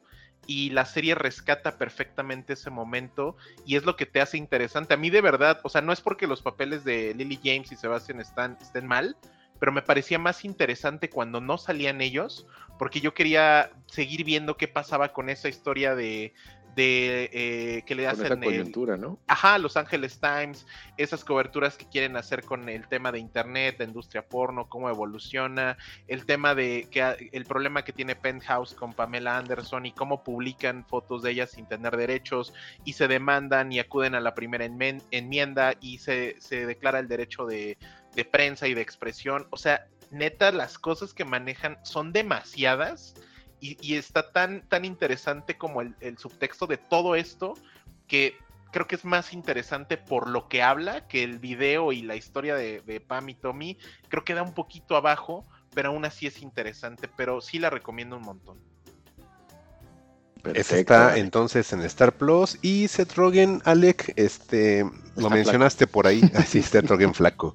Entonces, podríamos decir que él sí está metido por completo en el proyecto, ¿no, Alec? Sí, él, él interpreta al personaje que se robó el, el cassette, que es Ran Gautier, y por ahí sale Nick Offerman de Mullet, que Nick Offerman, digo, por sí mismo vale oro, pero él, él interpreta otro, otro personaje. Eh, sale Taylor eh, Schilling, que es la chica de ah, Orange is the New Black, y yo Ujú, la recordaba súper delgadita, súper petit, y aquí se ve súper gigante, no sé qué pasó ahí, pero el cast está muy bien. La verdad es que yo creo que les gustaría un montón, sobre todo a, la- a las, al público que vivió los noventas a full, como Juan que era traía su playa de Motley Crue. No, de, de, de Soundgarden. ah, sí es cierto. No, pero él era fan, él se quedó en el viaje, entonces era más fan. Pues mira, más como Divis y Vodka, o sea que imagíname con, con mi playera y mis shortcitos. Yo creo que les, les gustaría un buen, porque como que van a ver cosas que igual a ustedes sí les tocó ver en, en tiempo real y creo que eso lo hace más chido. Ah, qué bonito. Todavía me acuerdo de esa tarde en la cual escuché en noticias de MTV que habían encontrado el cadáver de Kurt Cobain. Qué bonito. Eh, los recuerdos, los recuerdos. Triste momento. Sí, De y Kurt pues, Lauder. bueno, vamos a pasar a, a otro tema. Ah, ahora pues es, es mi turno. Em, a mí se me ocurrió, y sí se lo digo tal cual como una ocurrencia, eh, ver una película llamada La Casa del Fin de los Tiempos.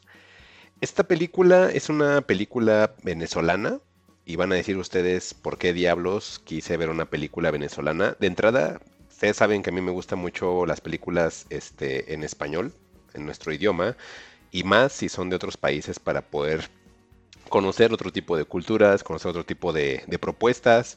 Este, siempre estoy como que abierto a eso y me recomiendan una película de un país que hable en español y que obviamente no sea de México ni de España y es muy seguro que la voy a ver porque sé que voy a encontrar algo bien distinto a pesar de que compartamos algunos rasgos culturales y obviamente el idioma, pero sí siempre encuentro cosas totalmente opuestas o, o diferentes a lo que estoy eh, acostumbrado.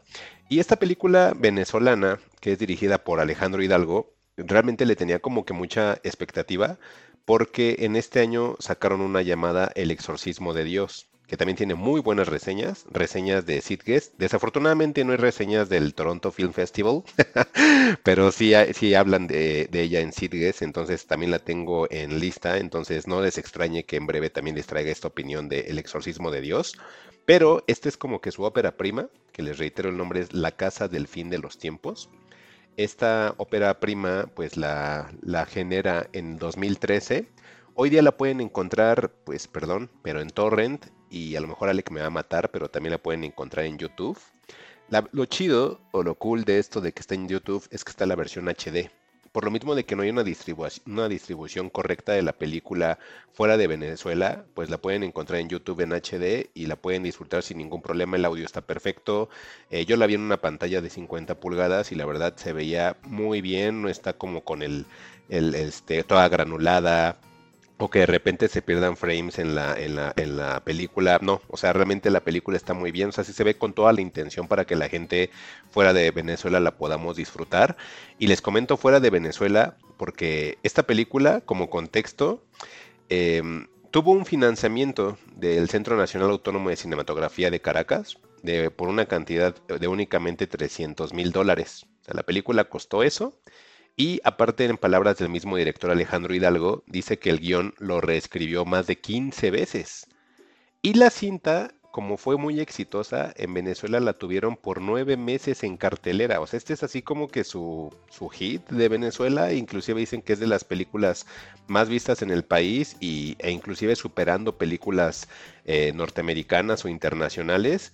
Que este es así prácticamente como la película venezolana. O sea, tenía como mucho bagaje con el cual yo me quería como que agarrar y cada que leía e investigaba y más de la película me daba más expectativa por querer ver la película y dije, estoy como que inflando demasiado la expectativa y no va a ser que al momento de que la vea, pues sea algo como que, pues X, ¿no? Y diga, ay, neta era tanto para esto, o, a lo mejor como no había otras que pudieras comparar en Venezuela, a lo mejor este era como el hit, pero no, o sea, Venezuela en este momento me acaba de dar una película muy interesante, muy entretenida, y pues ya quisiera yo que tuviéramos una película en nuestro país, en México, de esta envergadura en serio.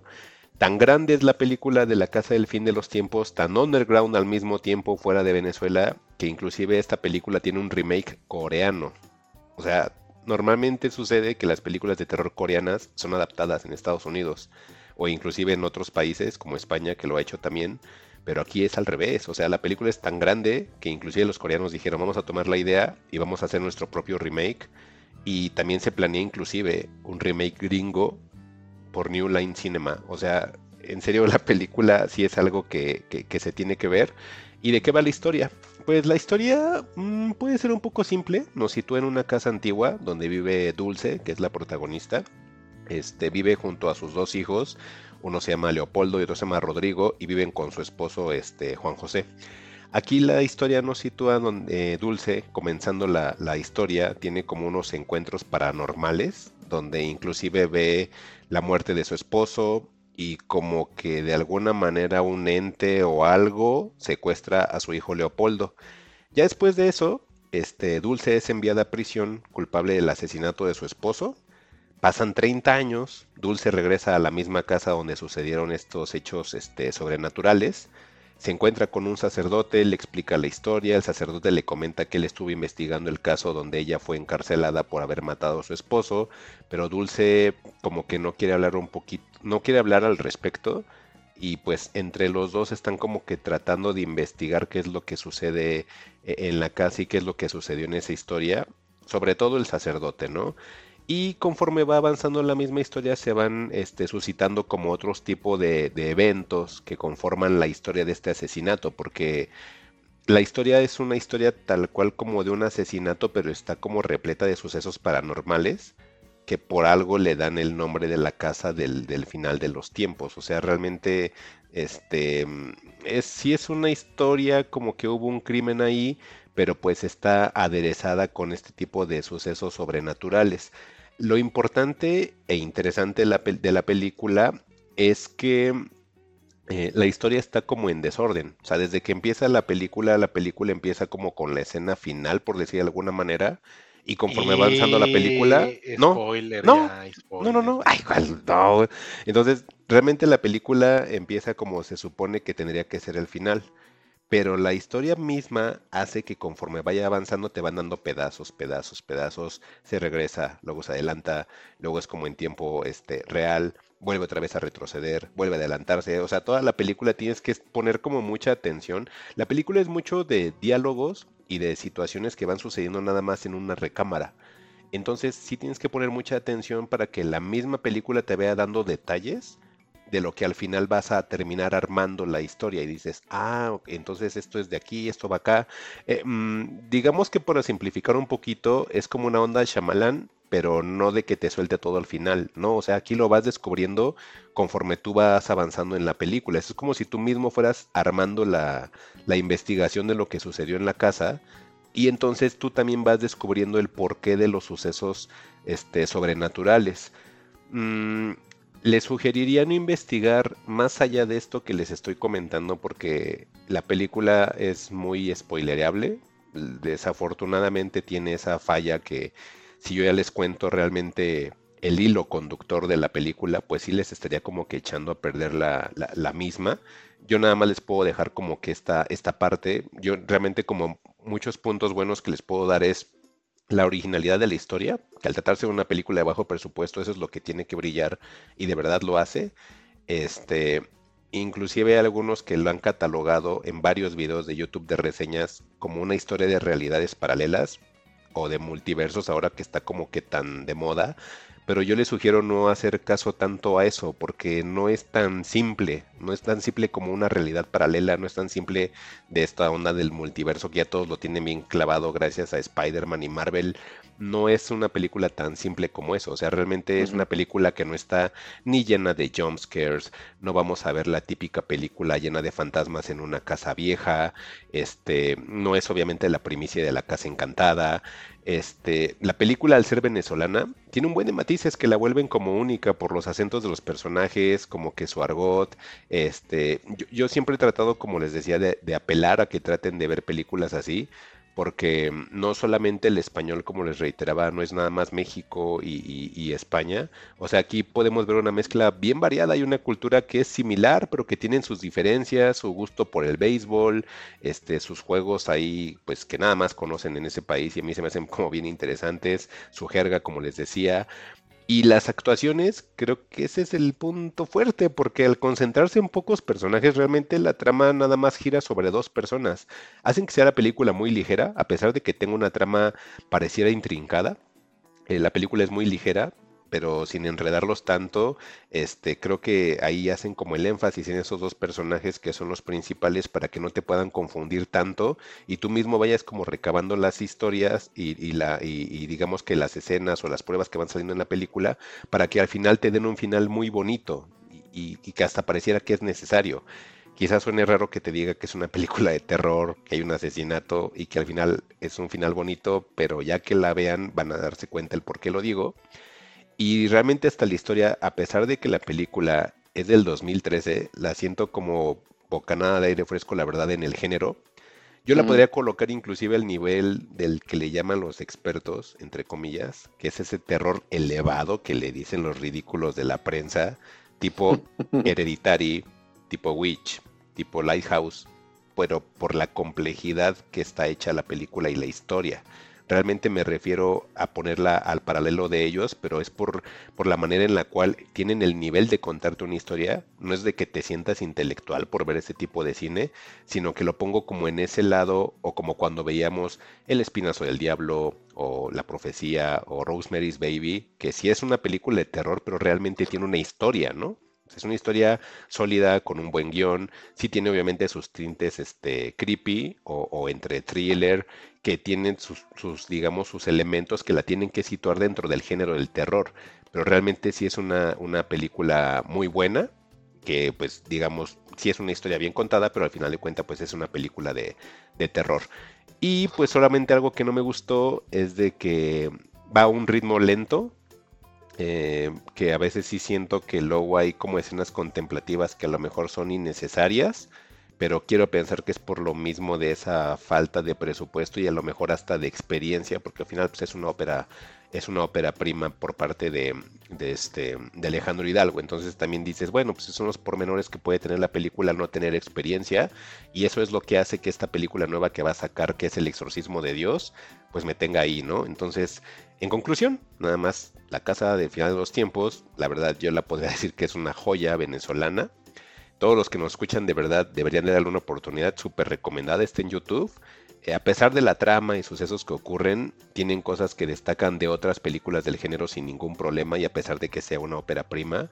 Y pues en una hora con 40 minutos puedes ver todo el cariño que le puede tener una madre a sus hijos. E inclusive perder todo lo que tiene por esta situación de que les decía pasar 30 años en la cárcel sin contar nada y que te lo cuente durante la película es priceless. La verdad la película es muy buena y pues no sé si tengan ahí comentarios de la misma.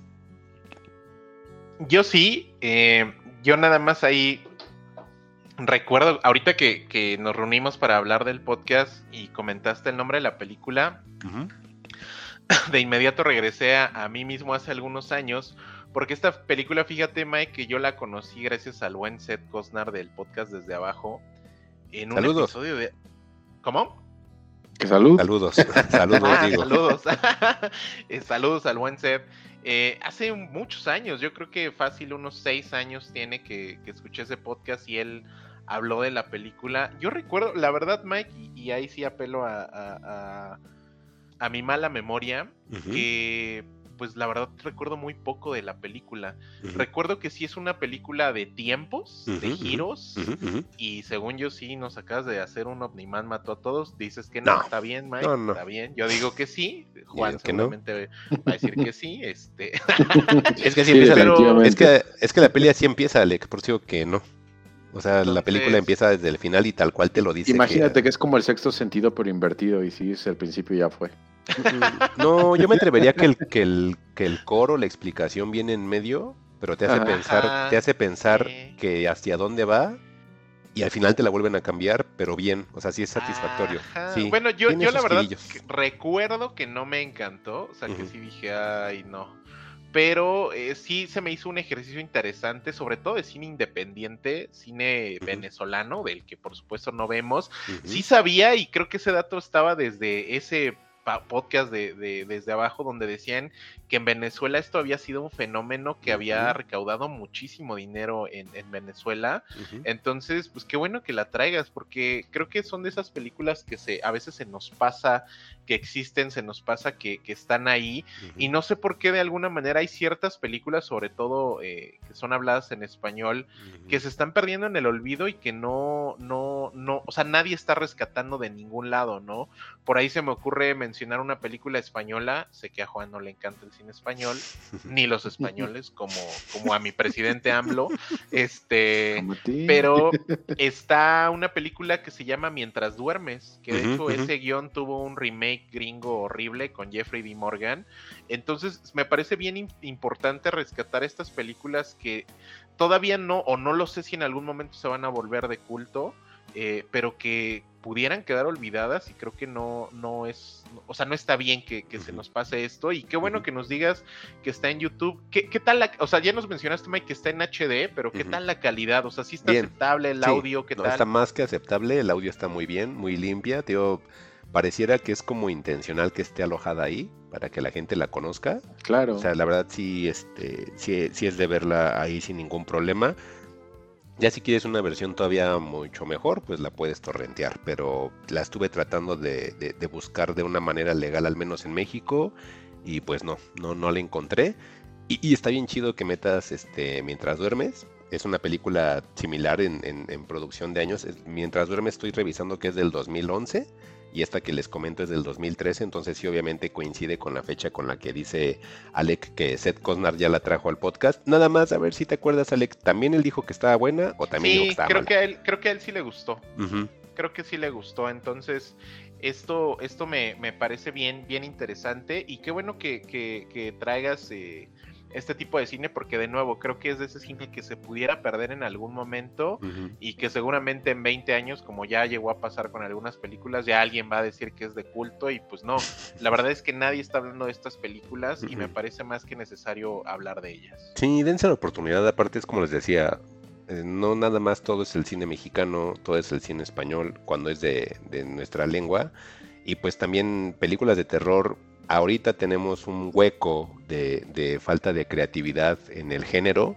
Por ahí pues James Wan nos, nos, este, nos levantó un poquito con Malignant, pero pues sí hay un huequito ahí que, pues el cine americano eh, está cayendo y, o de repente este terror elevado, como le llaman la, la, prensa, que me parece bien desafortunado que le llamen así, se me hace que llevar el cine de terror hacia niveles intelectualoides, y sí, perdonen la palabra, pero eso es lo que pienso, no es correcto, porque al final el, sí es un, el cine, sí, siempre lo he dicho, es una de las bellas artes, pero el terror siempre ha tenido como esa parte distinta. Entonces, que lo quieran llevar hacia esos rumbos y aparte que lo lleven de mala manera, no me gusta. Entonces, sí. esta película de verdad sí es como de, ah, ok, es del 2013, no es del 2022, es de hace 10 años, pero me hizo recordar el por qué el género me gusta y por qué el género siento que tiene esa flexibilidad de poder contarte bien una historia, de poder asustarte, de poderte reír o sea, okay. a mí el cine de terror por eso es que es como de lo que más me gusta a mí, porque tiene esa,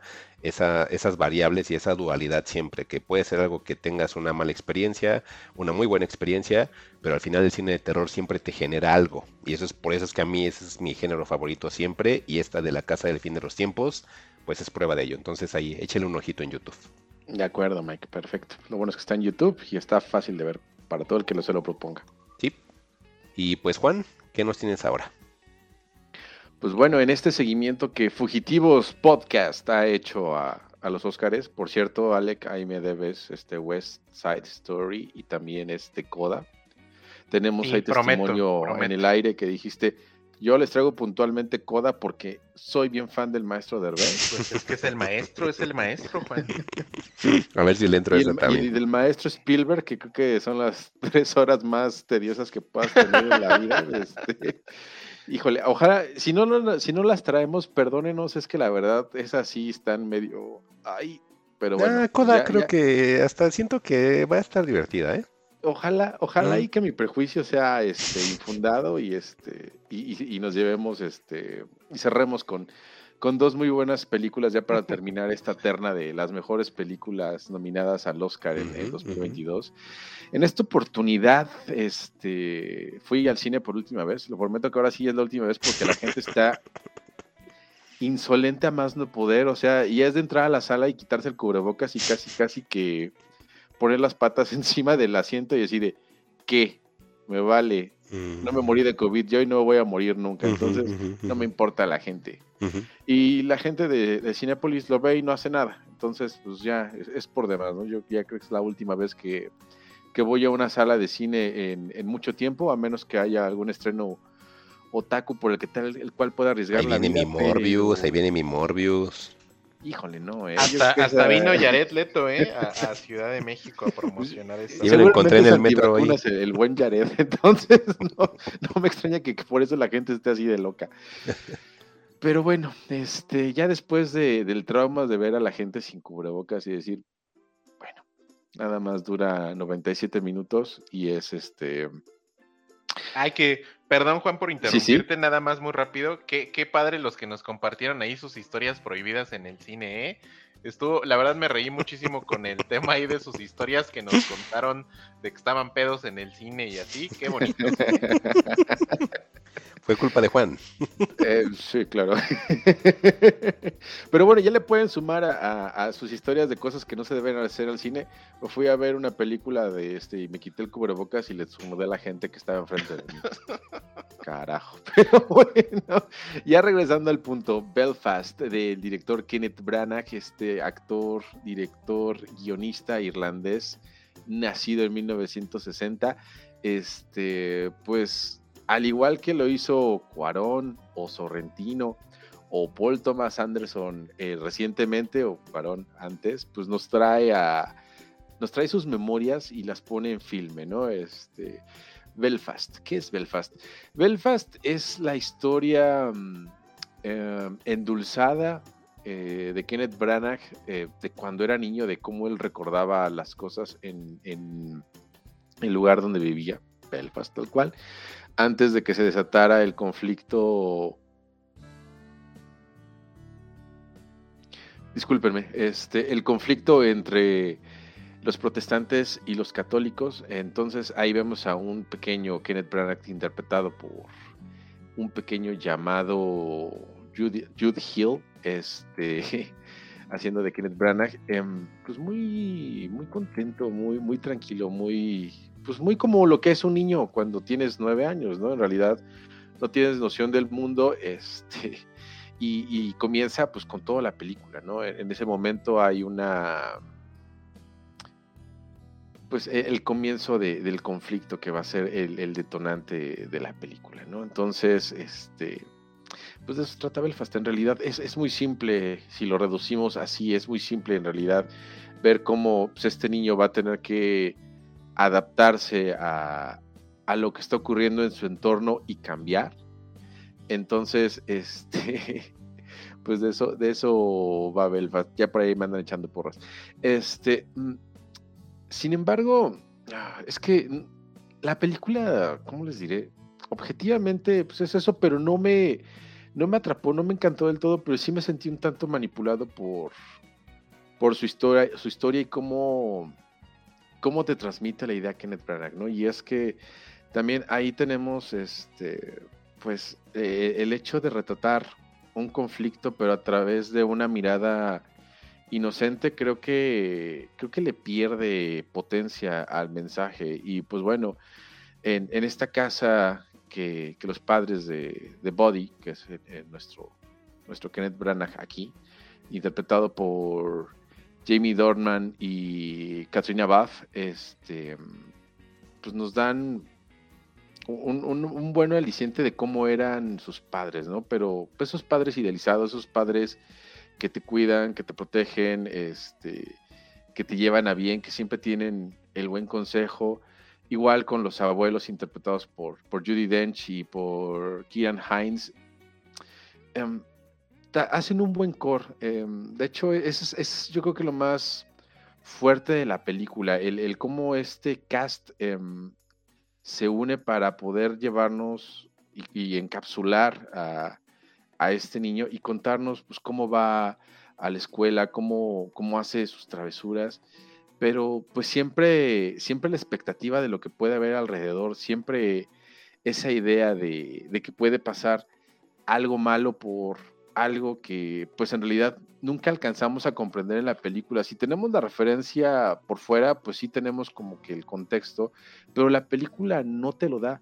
Si acaso, pues solamente hay un, momento donde hacen tomas de, un padre protestante dando su sermón y, y, ver la violencia con la cual se dirige hacia sus feligreses, pues te puede dar un poco la idea de por qué la situación está como está dentro de este conflicto que, que se desata en los 60 con que pues desembocaría al final en una guerra civil y el, y el principio de, la ira o estos terroristas ¿no? que, estaban en contra de todo el establishment que, tenía Irlanda del Norte y pues la intervención de Inglaterra y demás, pero, pero eso pues al final no te lo da la película, ¿no? Esta nada más se encarga de, de llevarte por, por, la vida de este niño y pues verlo cómo convive con sus abuelos, cómo convive con, sus hermanos, cómo el cine este, va a ser una parte importante de su vida. Importante destacar que la película está, está filmada en blanco y negro y que las únicas partes donde se ve color en la película pues es al principio cuando vemos a, a un Belfast moderno después de que Irlanda pues resurge, porque en este momento pues, Irlanda es uno de estos países con economías bollantes y con sociedades que pues aparentemente aprendieron de sus errores. Y, también cuando van al cine, ¿no? Porque una parte que, que los distrae de esta problemática es justamente cuando van al cine y la pantalla se ilumina, ¿no? Siendo pues que ese es el escape, ¿no? Es, es muy obvia la, la, referencia al, al, iluminar esto, pero, pero no, no, me termina, no me termina de convencer. Creo que la película gusta porque apela mucho al, al lado sentimental, al lado de, de, cómo es este, pues dejar atrás un hogar, de cómo ir hacia un lugar nuevo, las personas que dejas, este, tus costumbres, tu casa, y, por ese lado, pues se siente, se siente, ¿no? Duele, este, sí te, sí te roba lágrimas la película, pero más allá de eso, no encontré, no encontré algo por lo cual este, esta película sea la mejor, nomina, la mejor película o esté dentro de las mejores películas. Creo que importa mucho el tema irlandés y cómo pues quizás la herencia irlandesa, irlandesa en Estados Unidos y sobre todo en, en Hollywood pueda que tenga esta cierta importancia o relevancia, pero pues más allá del good feel que te da la película, creo que creo que es lo único que, que, te otorga, ¿no? Y, pues bueno, siempre es este interesante recibir de primera mano eh, la, las memorias o la intención o el sentimiento que, te quiere transmitir, porque pues es lo que logra, pero pues al final creo que la película se queda corta o en realidad pues no le interesa, ¿no? Simplemente quiere mostrar pues lo dulce que puede ser una familia y una infancia dentro de, de un territorio macabro. Entonces no sé si, si a partir de esto, este, pues ya podamos generar conversación, muchachos. ¿Qué dudas tienen? Es, esta es la película, como dices tú, quedar bien socialmente, ¿verdad? Siempre en los Oscar hay una película así y este es, supongo que la entrega que va a cumplirnos esa parte, ¿verdad, Juan? Sí, yo la siento que sí, como que esta es la... Nos quejábamos de repente de cómo está conformada la, la, academia, yo creo que esta es la que escogieron los, los viejitos blancos de 70 para arriba, este, porque si no, no, no, me, no me deja esa satisfacción que, que buscaría, ¿no? Eh, la, las tomas que da son, son muy buenas, este, la iluminación, la composición de las fotos, pero fuera de eso, ya cuando le quieres buscar algo más al cuadro, como que, como que no lo da, ¿no? Y, y que escudarse en, en, un niño de nueve años y que esta es la infancia que, que yo idealicé, pues como que se me hace un argumento muy corto para, una, para las intenciones que trae la película, o creo que estoy quizás dándole algo que, o estoy pidiéndole algo que pues realmente no está ahí, ¿no? Es que sí es eso, Juan. O sea, más bien tú buscabas una película o una historia, pero pues sí es que sí es una situación social. O sea, es, es, es, como te digo, es las películas que cumplen con este rubro, ¿no? Es que, ¿sabes que Justamente yo creo que la situación social, yo esperaba como que la retrataran de una forma un poco más, este, realista o, o que nos dieran un poco más de contexto en relación a, a lo que vivió el país. Pero, pues te he dicho, e, el hecho de, de escudarte en un niño, pues es como, no sé, e, es como si le pidieras a, a tu hija que te platicara lo que pasó este, en Ucrania, ¿no? O sea, pues, ¿qué te va a decir? Que pues, la guerra es fea y ya, y va a seguir viendo sus series o va a seguir leyendo, o sea, más allá de eso, pues no da la, no da la película, ¿no? Entonces siento que, siento que si la gente se va por ahí, pues va a salir un tanto uh, confundida como yo. Si te vas simplemente por la historia dulce de, niño y cómo convive con sus papás y sus abuelitos, pues sí, ahí sí está, está muy bonito, ¿no? Y, el mensaje que deja al final de, pues de lo doloroso que es este, migrarse y perderlo, pues tu hogar y a, los, y a tus seres queridos por una situación bélica, pues bueno, también es un mensaje este, creo que ya se ha dado muchas veces, pero creo que lo, creo que se pudo hacer un poco más. ¿Y tú, Alec, algún comentario que tengas de Belfast? Pues creo que Juan me confirmó que pues es una película muy safe. Digo, no me extraña, la verdad es que Kenneth Branagh pues es un director súper safe. O sea, a mí, a mí lo, que me, lo que hace Branagh a mí me gusta. O sea, por ejemplo, la Thor 1 es de él eh, y me gusta, pero creo que eh, no, no es un director que se arriesgue, que tome proyectos controversiales. Como también lo dices, Mike, pues creo que esta película era de, bueno, pues vamos a nominar a Kenneth Branagh, para que ninguna película extranjera nos venga a robar nada, pues vamos a sacar algo súper seguro, algo que funcione con los públicos grandes y pues eso es Belfast. Pero creo que al final, también como dice Juan, pues no se siente tan, pues tan grande, ni tan exitosa, ni tan comercial como pudiera ser y creo que pues no sé, la verdad es que eh, la reseña de Juan me deja medias. Sí le tengo ganas, la verdad es que sí tenía ganas de verla, mucho más ganas de ver Coda, por ejemplo, o ver este. Hay otra que, se me fue. Eh, la verdad tenía mucho más ganas de ver Belfast, pero pues no sé, Juan, yo creo que por lo que me mencionas, pues esta sí es de casita, ¿no? Sí, em, mira, eh, ahora sí que lo que se lo que se hace para el cine, pues se debe ver en el cine y siempre se va a ver mejor en el cine. Sin embargo, este, pues no, no le pierde nada con, verla en casa. ¿no? Yo creo que pasaría lo mismo que cuando vimos Roma, o sea, en el cine, pues sí es increíble, pero pues tampoco le perdía nada si la ves en Netflix, ¿no? Entonces, pues esa yo creo que sí la, sí la podemos esperar un poquito más, este, para ver en qué plataforma nos cae esta yo creo que esta nos va a caer por, por Star, ¿no? Estoy viendo que es de, Focus Features y de Sí, seguro va a caer por Star Plus. Entonces yo creo que nos cae por Star Plus en poquito tiempo. Porque pues sí, no, no, tampoco no, no sé si realmente generó el, interés en el público. Yo la verdad, pues no vi tantas personas en el cine. No, cero, ¿eh? Entonces, Y, y, y aparte, pues como que y, qué, bueno, ¿no, Juan? Porque dices que las que había no traían cubrebocas. Sí, qué bueno que no había mucha gente. A lo mejor el público al que iba, Juan, a lo mejor ya no te preocupes por COVID, a lo mejor hasta tenían ébola y tú ahí. Pero mira, Mike, esta se estrenó en el, en el Festival Internacional de Toronto, entonces yo creo que pues, por ahí... Mike Toronto. A, ver, algo que sí me gustó pues fue la música de Van Morrison, este, no te ah, pierde. Entonces, pues eh, también echa mano de esta receta de poner un músico a hacer tu, soundtrack y tu score. Entonces, pues está bien, está bien la película. Te digo, me gusta cómo retrata su infancia, pero si le rascas un poquito más o si quieres ver algo más allá, pues simplemente te quedas con, una historia dulce, ¿no? Y... aparte, Van Morrison nada más lo escucha que entonces también, quién sabe ahí qué. Y pues bueno, este, yo creo que si cerramos entonces eso, Ay, es momento de... Ayer pasé una de las noches, va, a sonar raro como lo voy a decir, ¿no? Pero ayer pasé una de las noches más divertidas en la semana. Sé que la semana apenas llevamos dos días, pero ayer me la pasé muy bien viendo una película que Alec me recomendó, que a su vez yo ya la había visto anunciada en un canal de YouTube que le voy a tener que hacer este promoción, que se llama Pedacitos de Terror. Es un canal de YouTube eh, que está específico al cine de terror.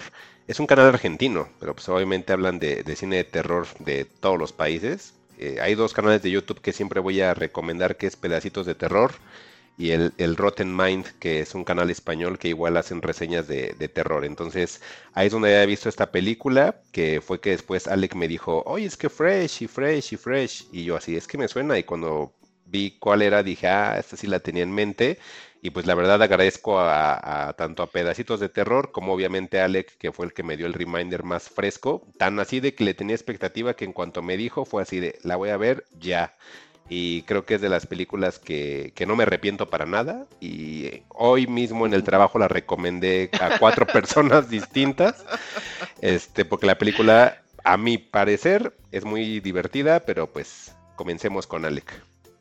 Pues miren, yo la verdad no la tenía, a diferencia de Mike, yo no la tenía en el radar. Por ahí vi, me metí a la aplicación la semana pasada, creo, en de Star Plus, y la vi y me llamó la atención como el título. Yo pensé que era como una comedia ochentera, porque el título era así como fresh y como la tipografía estaba así rara. Y dije, ah, pues debe de ser así como una comedia romántica. La verdad es que le di cero importancia. Después me llamó más la atención porque vi un reply que mi adorada Fernanda Solórzano le hizo a uno de los peores críticos de cine de México, no va a decir quién, pero es el típico este crítico que dice esta es una carta de amor ya saben no ese perfil de señores. Este donde eh, este señor criticó la película para el periódico del Universal. Y Fernanda le dice o sea él pone que pues a él no le pareció ni divertida ni chistosa sino totalmente una película que se pasa de la raya.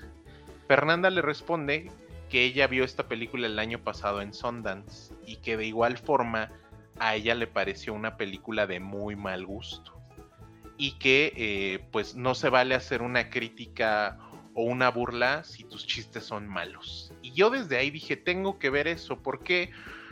Pues una, porque cuando dos críticos de cine dicen que algo se pasa de la raya y que el humor tiene que ser como ellos piensan que es el humor, aún Fernanda cuando de verdad creo, digo, aunque no lo crea, por supuesto que lo es, es una de las críticas más respetadas no solo de México, sino de manera internacional. Yo respeto mucho su opinión y, no siempre, ya últimamente ya no, pero sus primeras críticas a mí me ayudaron mucho a ver y entender el cine de una perspectiva totalmente diferente, pero ahora con el tiempo, con la experiencia que tengo, pues he, llegado a puntos y he logrado, he, he logrado entender que el cine no tiene obligación de nada.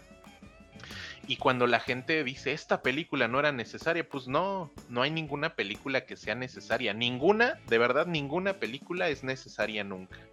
Entonces, eh, bajo, entendiendo eso, que el, el cine no tiene que ser como a mí me gusta, No me cumplió, el- ¿no, Alec? Dicen, no me cumplió. Ajá, o no me cumplió, o, o el humor no debe de ser así porque yo digo, porque así es como yo entiendo el humor, pues justamente yo entré a la, peli- a la película bajo ese reto, es decir, ok, esto, voy a ver una película que a dos personas o a dos personas que viven de criticar cine les pareció de mal gusto, vamos a ver qué onda. Decidí ver la película con mi novia porque era importante tener como perspectiva de, de los dos lados. Y pues bueno, si, si te parece, Mike, empezamos con la historia sin spoilers, por Sí, sí, sí. supuesto. Eh, la película de Fresh, yo le llamaría que es un, un film slasher. No sé si, si entre dentro de esto, Mike, o no. Dale, dale, dale. Pudiera ser un, para mí, para mí, bueno, para mí lo fue, digo, sin ser experto, por supuesto, porque aquí el experto en, en terror es el señor Mike Santana. Para mí yo lo consideraría una especie de película de misterio, después se convierte en un slasher. Y bueno, está protagonizada por Sebastian Stan, conocidísimo Tommy Lee y ahora el soldado del invierno y Daisy Edgar Jones, que lo más relevante que tiene es una serie que se llama Gente Normal.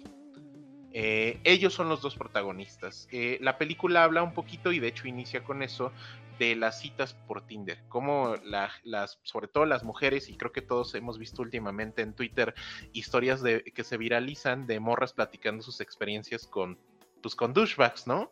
De este güey no quiso pagar la cuenta, me hizo pagar a mí, dijo que no traía dinero. Bueno, la película inicia con una mala cita por parte de la protagonista que se llama Noah. Noah tiene una mala cita con un güey que le dice que se vayan a mitad con los pagos, que ella, él deja más propina, pero él lleva sus obras porque lo va a visitar su hermano, o sea, un douchebag, ¿no? Y ella, pues, es una diseñadora gráfica que es soltera y que, pues, aparentemente está buscando el amor en estas aplicaciones. Ella va al súper y en el súper se encuentra a Sebastian Stan con su personaje que se llama Steve. Steve le coquetea a Noah y pues Steve parece un gran tipo, un señor totalmente guapo, pues es el soldado del invierno, ¿cómo no? Y pues le saca el número y tienen una cita, una cita que sale perfecta. eh, y aparentemente Steve es el hombre que toda mujer quisiera encontrarse en la vida, random. Y pues eh, este señor perfecto dice que es doctor, que es un médico eh, cirujano, que se dedica a la cirugía plástica. Y pues eh, después de un par de citas, Steve invita a Noah a una salida a las afueras de la ciudad. Y pues bueno, la amiga de Noah le dice que pues está muy extraño. Le alcanza a tomar una foto mientras él está dormido. Y esa es la única referencia que tiene la amiga que se llama Steve, una foto de ese güey dormido. Y pues ella le dice, oye, pues está raro, nada más veme avisando porfa dónde vas a estar. Y pues a partir de ahí podríamos decir que la película comienza. Y de hecho tan la película comienza que los créditos de la película justamente inician a los 33 minutos de iniciada la película y te muestran realmente la historia que te quieren contar. Si dividiéramos la película antes de esos 30 minutos, podría pasar sin ningún problema porque está súper bien dirigida. Eh, y es- me extraña porque es una ópera prima de alguien que se llama Mimi Cape. Eh, podría, podría pasar como cualquier película de romance de, de los 2000 para acá y te la compras 100%. A partir de ahí, y creo que ese me parece un ejercicio bien ingenioso, ¿Por qué a partir de los 33 minutos empieza la película? Porque desde ahí inicia la verdadera historia que te quieren contar. No sé, Mike, si a partir de ahí podamos avanzar en algo o se consideraría spoiler. Este, antes de, este, sí hay que hacer esa separación, Alec, porque a mí se me hizo bien interesante, como lo dices, que mm, comienza la película y pareciera una película de comedia romántica. Sí, una rom-com. Sí, porque realmente este, las situaciones por las que atraviesa la protagonista sí son como absurdas. Eh, sí te cuentan como a grandes rasgos esta situación en la cual el personaje tiene eventos desafortunados con citas en aplicaciones tipo Tinder. Te lo hace muy contemporáneo, pero también a la vez te pone un personaje maduro de alguna forma. No es una chavita, tampoco es una persona ya este como de edad adulta entrando ya como que a los 40, o sea, realmente es como una persona de 30 más o menos así. Entonces, me gusta la forma en la cual te van presentando al personaje, porque sí te están como haciendo un desarrollo de ese personaje principal. Y como dices, Alec, ya te muestran como toda esa parte de comedia romántica, se hace ahí un switch en la película y tal cual un switch que, como dices, Alec, comienzan los créditos y es así de, ¿cómo? O sea, eso está como, como que ese, es, eso que te rompes así de, sí te toma como por sorpresa, pero te hace que te resulte todavía más atractiva la película. Es así de, a ver cómo, o sea, que, ¿por qué están así los porque aparte los créditos los ponen como proyectados como como en una como si fuera como una lámpara sí, como en estilo de los 80 de película de serie B de los 80 exactamente y antes de que comience Alec a desarrollar más la película mm, para la gente que nos escucha y para en este caso meterle el gancho de interés a Juan la música Juan está seleccionada y en algunas partes o escenas eh, atmosféricas, por llamar de alguna forma, por situaciones que van a ir sucediendo, eh, son creadas por Sigur Ross. Entonces, eh, a mí me llamó mucho la atención. A lo mejor no lo saben. suelo escuchar Sigur Ross, pero más cuando estoy trabajando. No soy como esas personas que pagarían por ver un concierto de él, la verdad. Mientras trapeas, di la verdad. Sí, pues es la verdad. O sea, mientras trabajo, normalmente suelo escuchar algunos temas de él. Eh, muy seleccionados, porque obviamente no me considero fan ni, ni, siento que aprecio al 100% la música de Sigur Ross, pero sí la utilizo para ciertas eh, tareas en el trabajo que me tienen que llevar una concentración de la cual no me tengo que estar concentrando en lo que escucho, sino que en lo que estoy haciendo, pero a la vez también no necesito tener distracciones. Entonces, eh, creo que eso es lo que me gustó de la película, porque de la misma manera por la cual yo escucho a Sigur Ross que es para concentrarme en ciertas cosas, creo que el trabajo y la música que él está como que seleccionando hace eso, que te concentres en la película, sí viene una música de fondo que te parece agradable, temas musicales muy buenos que son seleccionados por él mismo, pero hace que te concentres en la película y en lo que está sucediendo, porque realmente ese creo que es de los principales atractivos que me mantuvo muy entretenido en la película, que es eso, que te hace que te centres en la historia que estás viendo. Y pues ya si quieres ahí continuarle, Alec. Pues ya leve spoiler, aquí no vamos a decir en qué acaba ni nada, ni mucho menos. Nada más aquí vamos a dar, a revelar el giro. Si alguien no lo quiere escuchar, pues creo que con eso terminamos el episodio y nos escuchamos la próxima semana. Pero en realidad, si quieren continuar, creo que esto no afecta el impacto inicial que pudieran tener de la película, porque si ven el tráiler o ven pues, la reseña general de la película, pues, te dicen de qué se trata. Eh, de nuevo, no, no vamos a, contar la historia per se a partir de ahora, sino nada más vamos a partir de ese giro para dar nuestros puntos de opinión y poder cerrar el tema de la película, pero para quien no le, le parezca se vale y pues aquí, aquí deténganse. Eh, y pues básicamente el giro es que en el viaje él dice que está cansado y que le propone ir a su casa. Su casa está a las afueras de la ciudad y pues de nuevo es una casa que tiene la red flag por todos lados de soy un asesino en serie, no entres a mi casa y pues eh, invita a pasar a esta chica, le invita a un trago, se desmaya y cuando eh, despierta está encadenada. Él le dice que no la va a matar, pero lo que va a hacer es que va a rebanar partes de su cuerpo lentamente y delicadamente porque hay gente que va a pagar mucho, mucho dinero por su carne y por distintas partes de su cuerpo. Es aquí cuando yo entendí el giro y vi el giro y traté de entender pues por qué a, estos críticos de cine mexicanos no les gustó la película.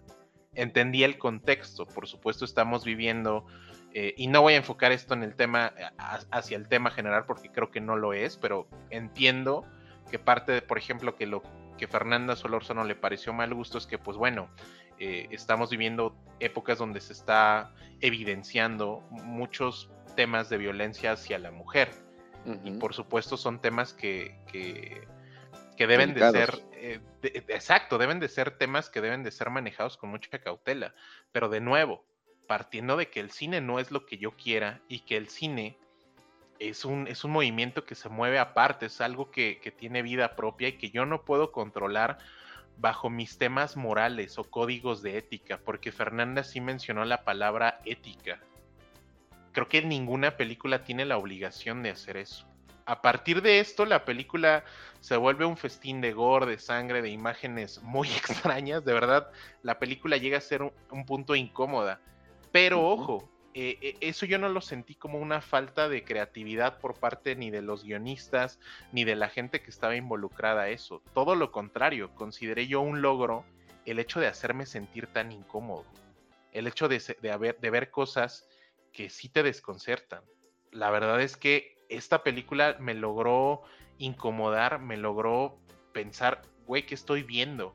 Mi novia tenía la misma cara. Aún así, no dejamos de verla, llegamos hasta el final y ella me dijo, pues la verdad es que está bastante cagada, ya al final se vuelve otra cosa, por ahí hasta sentí yo un pequeño homenaje de Get Out, sin dar mayor spoiler.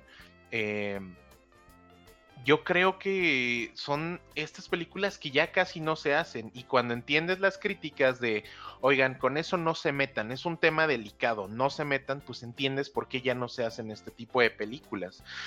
Aquí me interesa mucho escuchar la opinión de Mike, ya agarrando este tema de la violencia, de la controversia. O sea, antes decían en los 80 decían cosas 50 veces peores y, de nuevo, no es que las cosas deben de ser siempre igual de nuevo, creo que el cine se mueve con los tiempos, pero si hay alguna razón muy evidente por el cual este tipo de películas ya no se producen, ya no se hacen, ni nadie se quiere aventar el tema de hacerlo.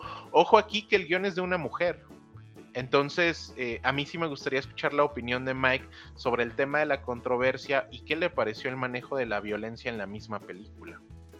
Eh, la película es, mm, creo que atrevida por lo que comenta Alec, porque sí, tenemos a, un actor que lo vemos en Winter Soldier. Desde ahí fue lo que dije, o sea, ¿en serio eh, este actor se está prestando a esto? Porque sí es como choqueante ver una persona que, por ejemplo, yo lo conocí. Se pueden burlar, ¿eh? sin problema. Yo lo, yo lo conocí en Gossip Girl. y, después es el Winter Soldier. Eh, luego salía en Once Upon a Time, que pues, no me gustaba tanto, pero mínimo lo llegaba a ver alguna vez en el trabajo que ponía en la serie. Y, de repente ver este papel, a, mí se me hizo atrevido por esa parte, ¿no? Porque era como de, o sea, puedes hacer esto, puedes prestarte a esto, pero por la misma situación que dice Alec, al final es cine y es una propuesta.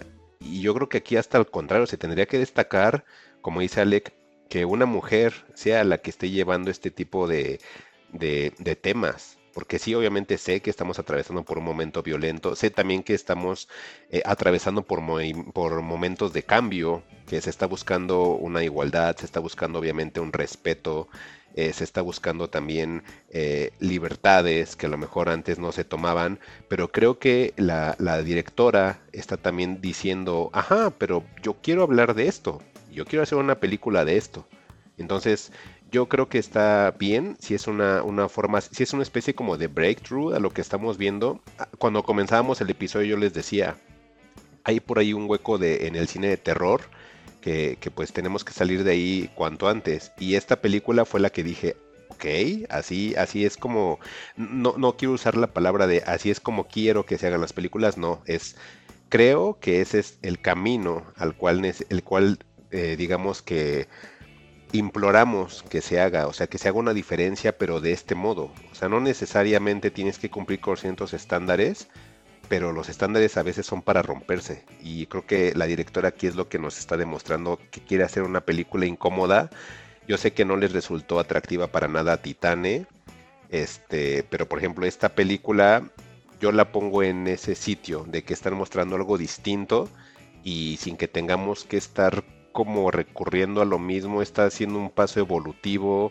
La película me tiene muy satisfecho porque cumple con muchas normas no escritas en el canon de terror, pero muy bien hechas, muy bien elaboradas y que sea una ópera prima y de este modo, esta podría ser, dice Alex que hay por ahí un guiño a, Get Out, sí, espero esta no sea la Get Out de esta directora, porque sabemos hacia dónde terminó Jordan Peele, entonces espero que esto sea como que parteaguas de que más adelante nos entregue cosas mucho mejores. No, no quiero que lo tomen a mal, no está mal la película para nada, está muy buena la película, pero sí me gustaría ver qué más hay, o sea, qué, más nos va a otorgar ella. La verdad la película me tiene muy satisfecho y si son fanáticos del terror, o vaya, fanáticos de una buena historia, de un thriller, es esta película. Hoy día es esta película de Fresh que pues está en, Star Plus ya de estreno. Ok, pues no sé, Juan, si tú tengas alguna pregunta o duda. Sé que nos extendimos un poquito, pero. Army pues, Hammer es lo que se me viene a la mente después de, de, lo que dijeron. Este, yo creo que mm,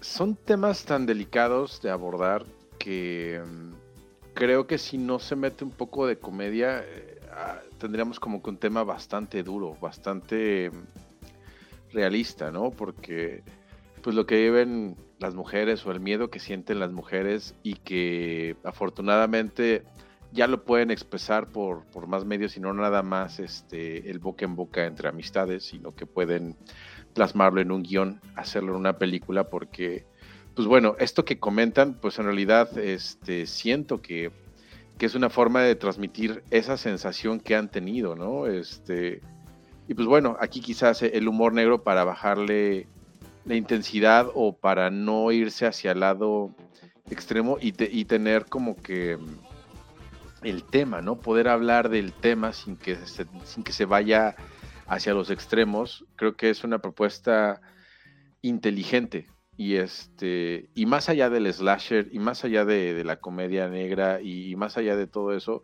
pues creo que es bien valioso que, se le dé oportunidad a estos discursos, que si bien pueden ser incómodos o pueden ser tratados como pues cosas de las que no se deberían de hablar o, cosas que, que no deberían ser abordadas porque pues evidentemente ser, ser explícito en este tipo de cosas pues puede desencadenar otras cosas que, pues se me hace como una idea un tanto paternalista, ¿no? Muy, muy de los ochentas, ¿no? El, el hecho de no te puedo presentar algo, algo violento porque sé que vas a reaccionar de forma violenta y lo vas a replicar, ¿no? Y, pues bueno, habrá gente desequilibrada en el mundo que, que sí lo haga, pero pues la mayoría no.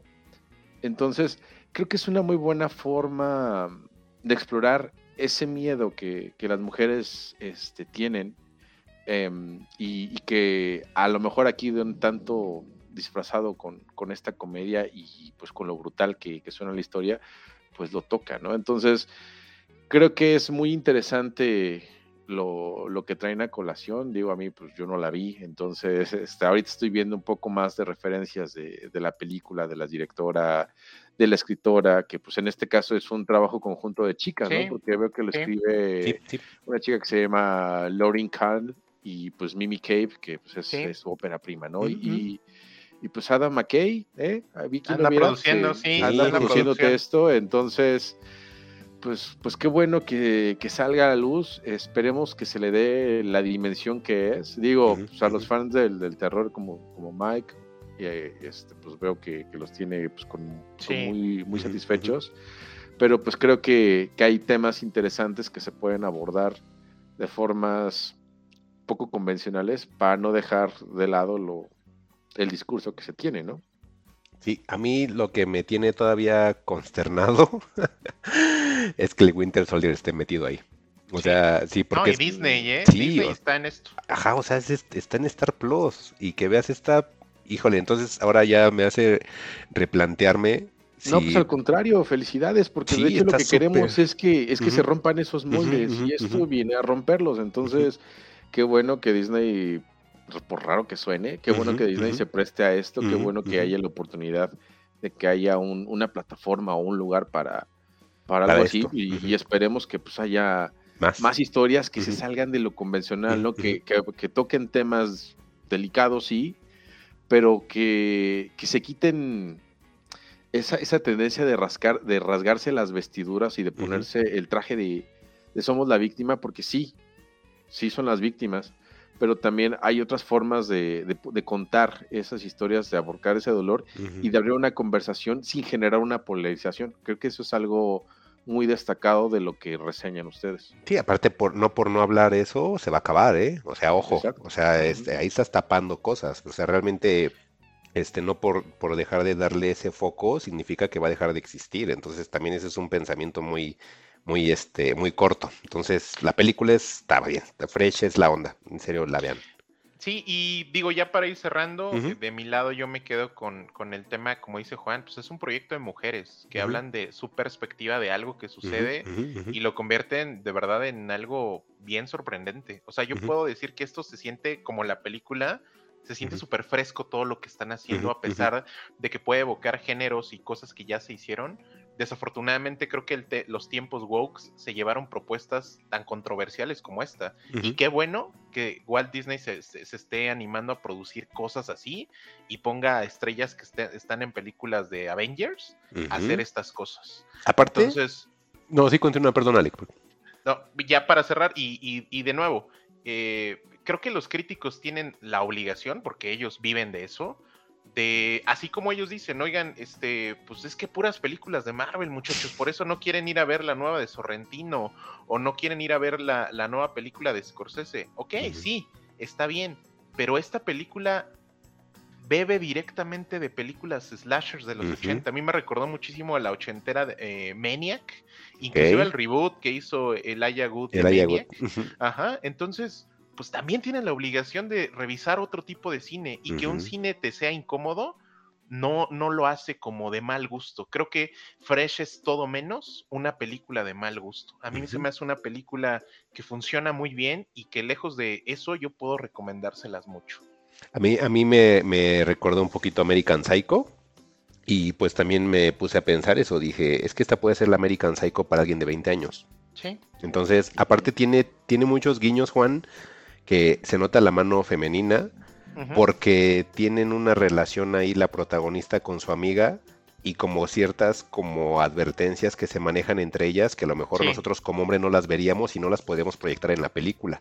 Como lo que dice Alec de que, de que le toman la foto al chico dormido o de que se hablan como en una especie como de código íntimo para poder saber su ubicación o saber si están bien. O sea, son detalles que le aportan muchísimo a la trama y que yo creo que nosotros como hombres no los podríamos detectar, ¿eh? Entonces, eso sí se me hizo muy rico en la película porque dije, ah, ok, esos, esos detalles están bien chidos y uno luego como simio ni cuenta se da, ¿no? Y ahí están muy bien, muy bien tocados. O sea, la película, híjole, me- de verdad me, me tuvo muy contento. Sí, sí vayan a ver Fresh cuanto antes. Y pues ya, Muy eso es todo lo que puedo decir. Perfecto, muchachos. Pues bueno, entonces ya vamos a cerrar el episodio. Sí, pues yo creo que finales, entonces, muchachos. pues ya fueron todos. Pues yo creo que es el final de este episodio de Fugitivos, un poquito largo. Gracias a todos por escucharnos y lo esperamos de nueva cuenta en el siguiente episodio. Recuerden que nos pueden encontrar en redes sociales, en arroba fugitivosmx, en Facebook como Fugitivos Podcast y este y los demás episodios los pueden encontrar en Spotify, en Apple Podcast, en Google Podcast, en Evox, que ya nos quitó el, el- el- el embargo, quién sabe qué diablos pasaba. Y pues yo soy Mike Santana y pues Alec.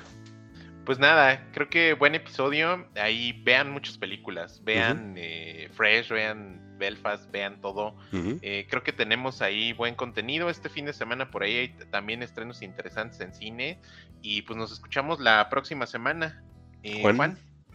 Pues sí, este, pues muchísimas gracias por, por su atención. No olviden ver Vinland Saga, porque aparte ya está en producción la segunda temporada. Este, yo creo que ya para el próximo año la tenemos ahí, gracias a, a Mapa Studios, y eso sé que les va a gustar. Siempre los vikingos son un buen tema para conversar. Y pues bueno, este, muchísimas gracias a todos. Les agradecemos por su atención, sus descargas. Los queremos mucho. Y pues muchachos, vamos a despedirnos. Cuídense. Adiós. ¿Cómo ha dicho usted que se llamaba? No lo he dicho. Encuéntranos en Twitter como arroba fugitivosmx o si prefieres arroba juan-xhu, arroba Alec Palma y arroba Mike-Santana. Fugitivos. Historias para el camino.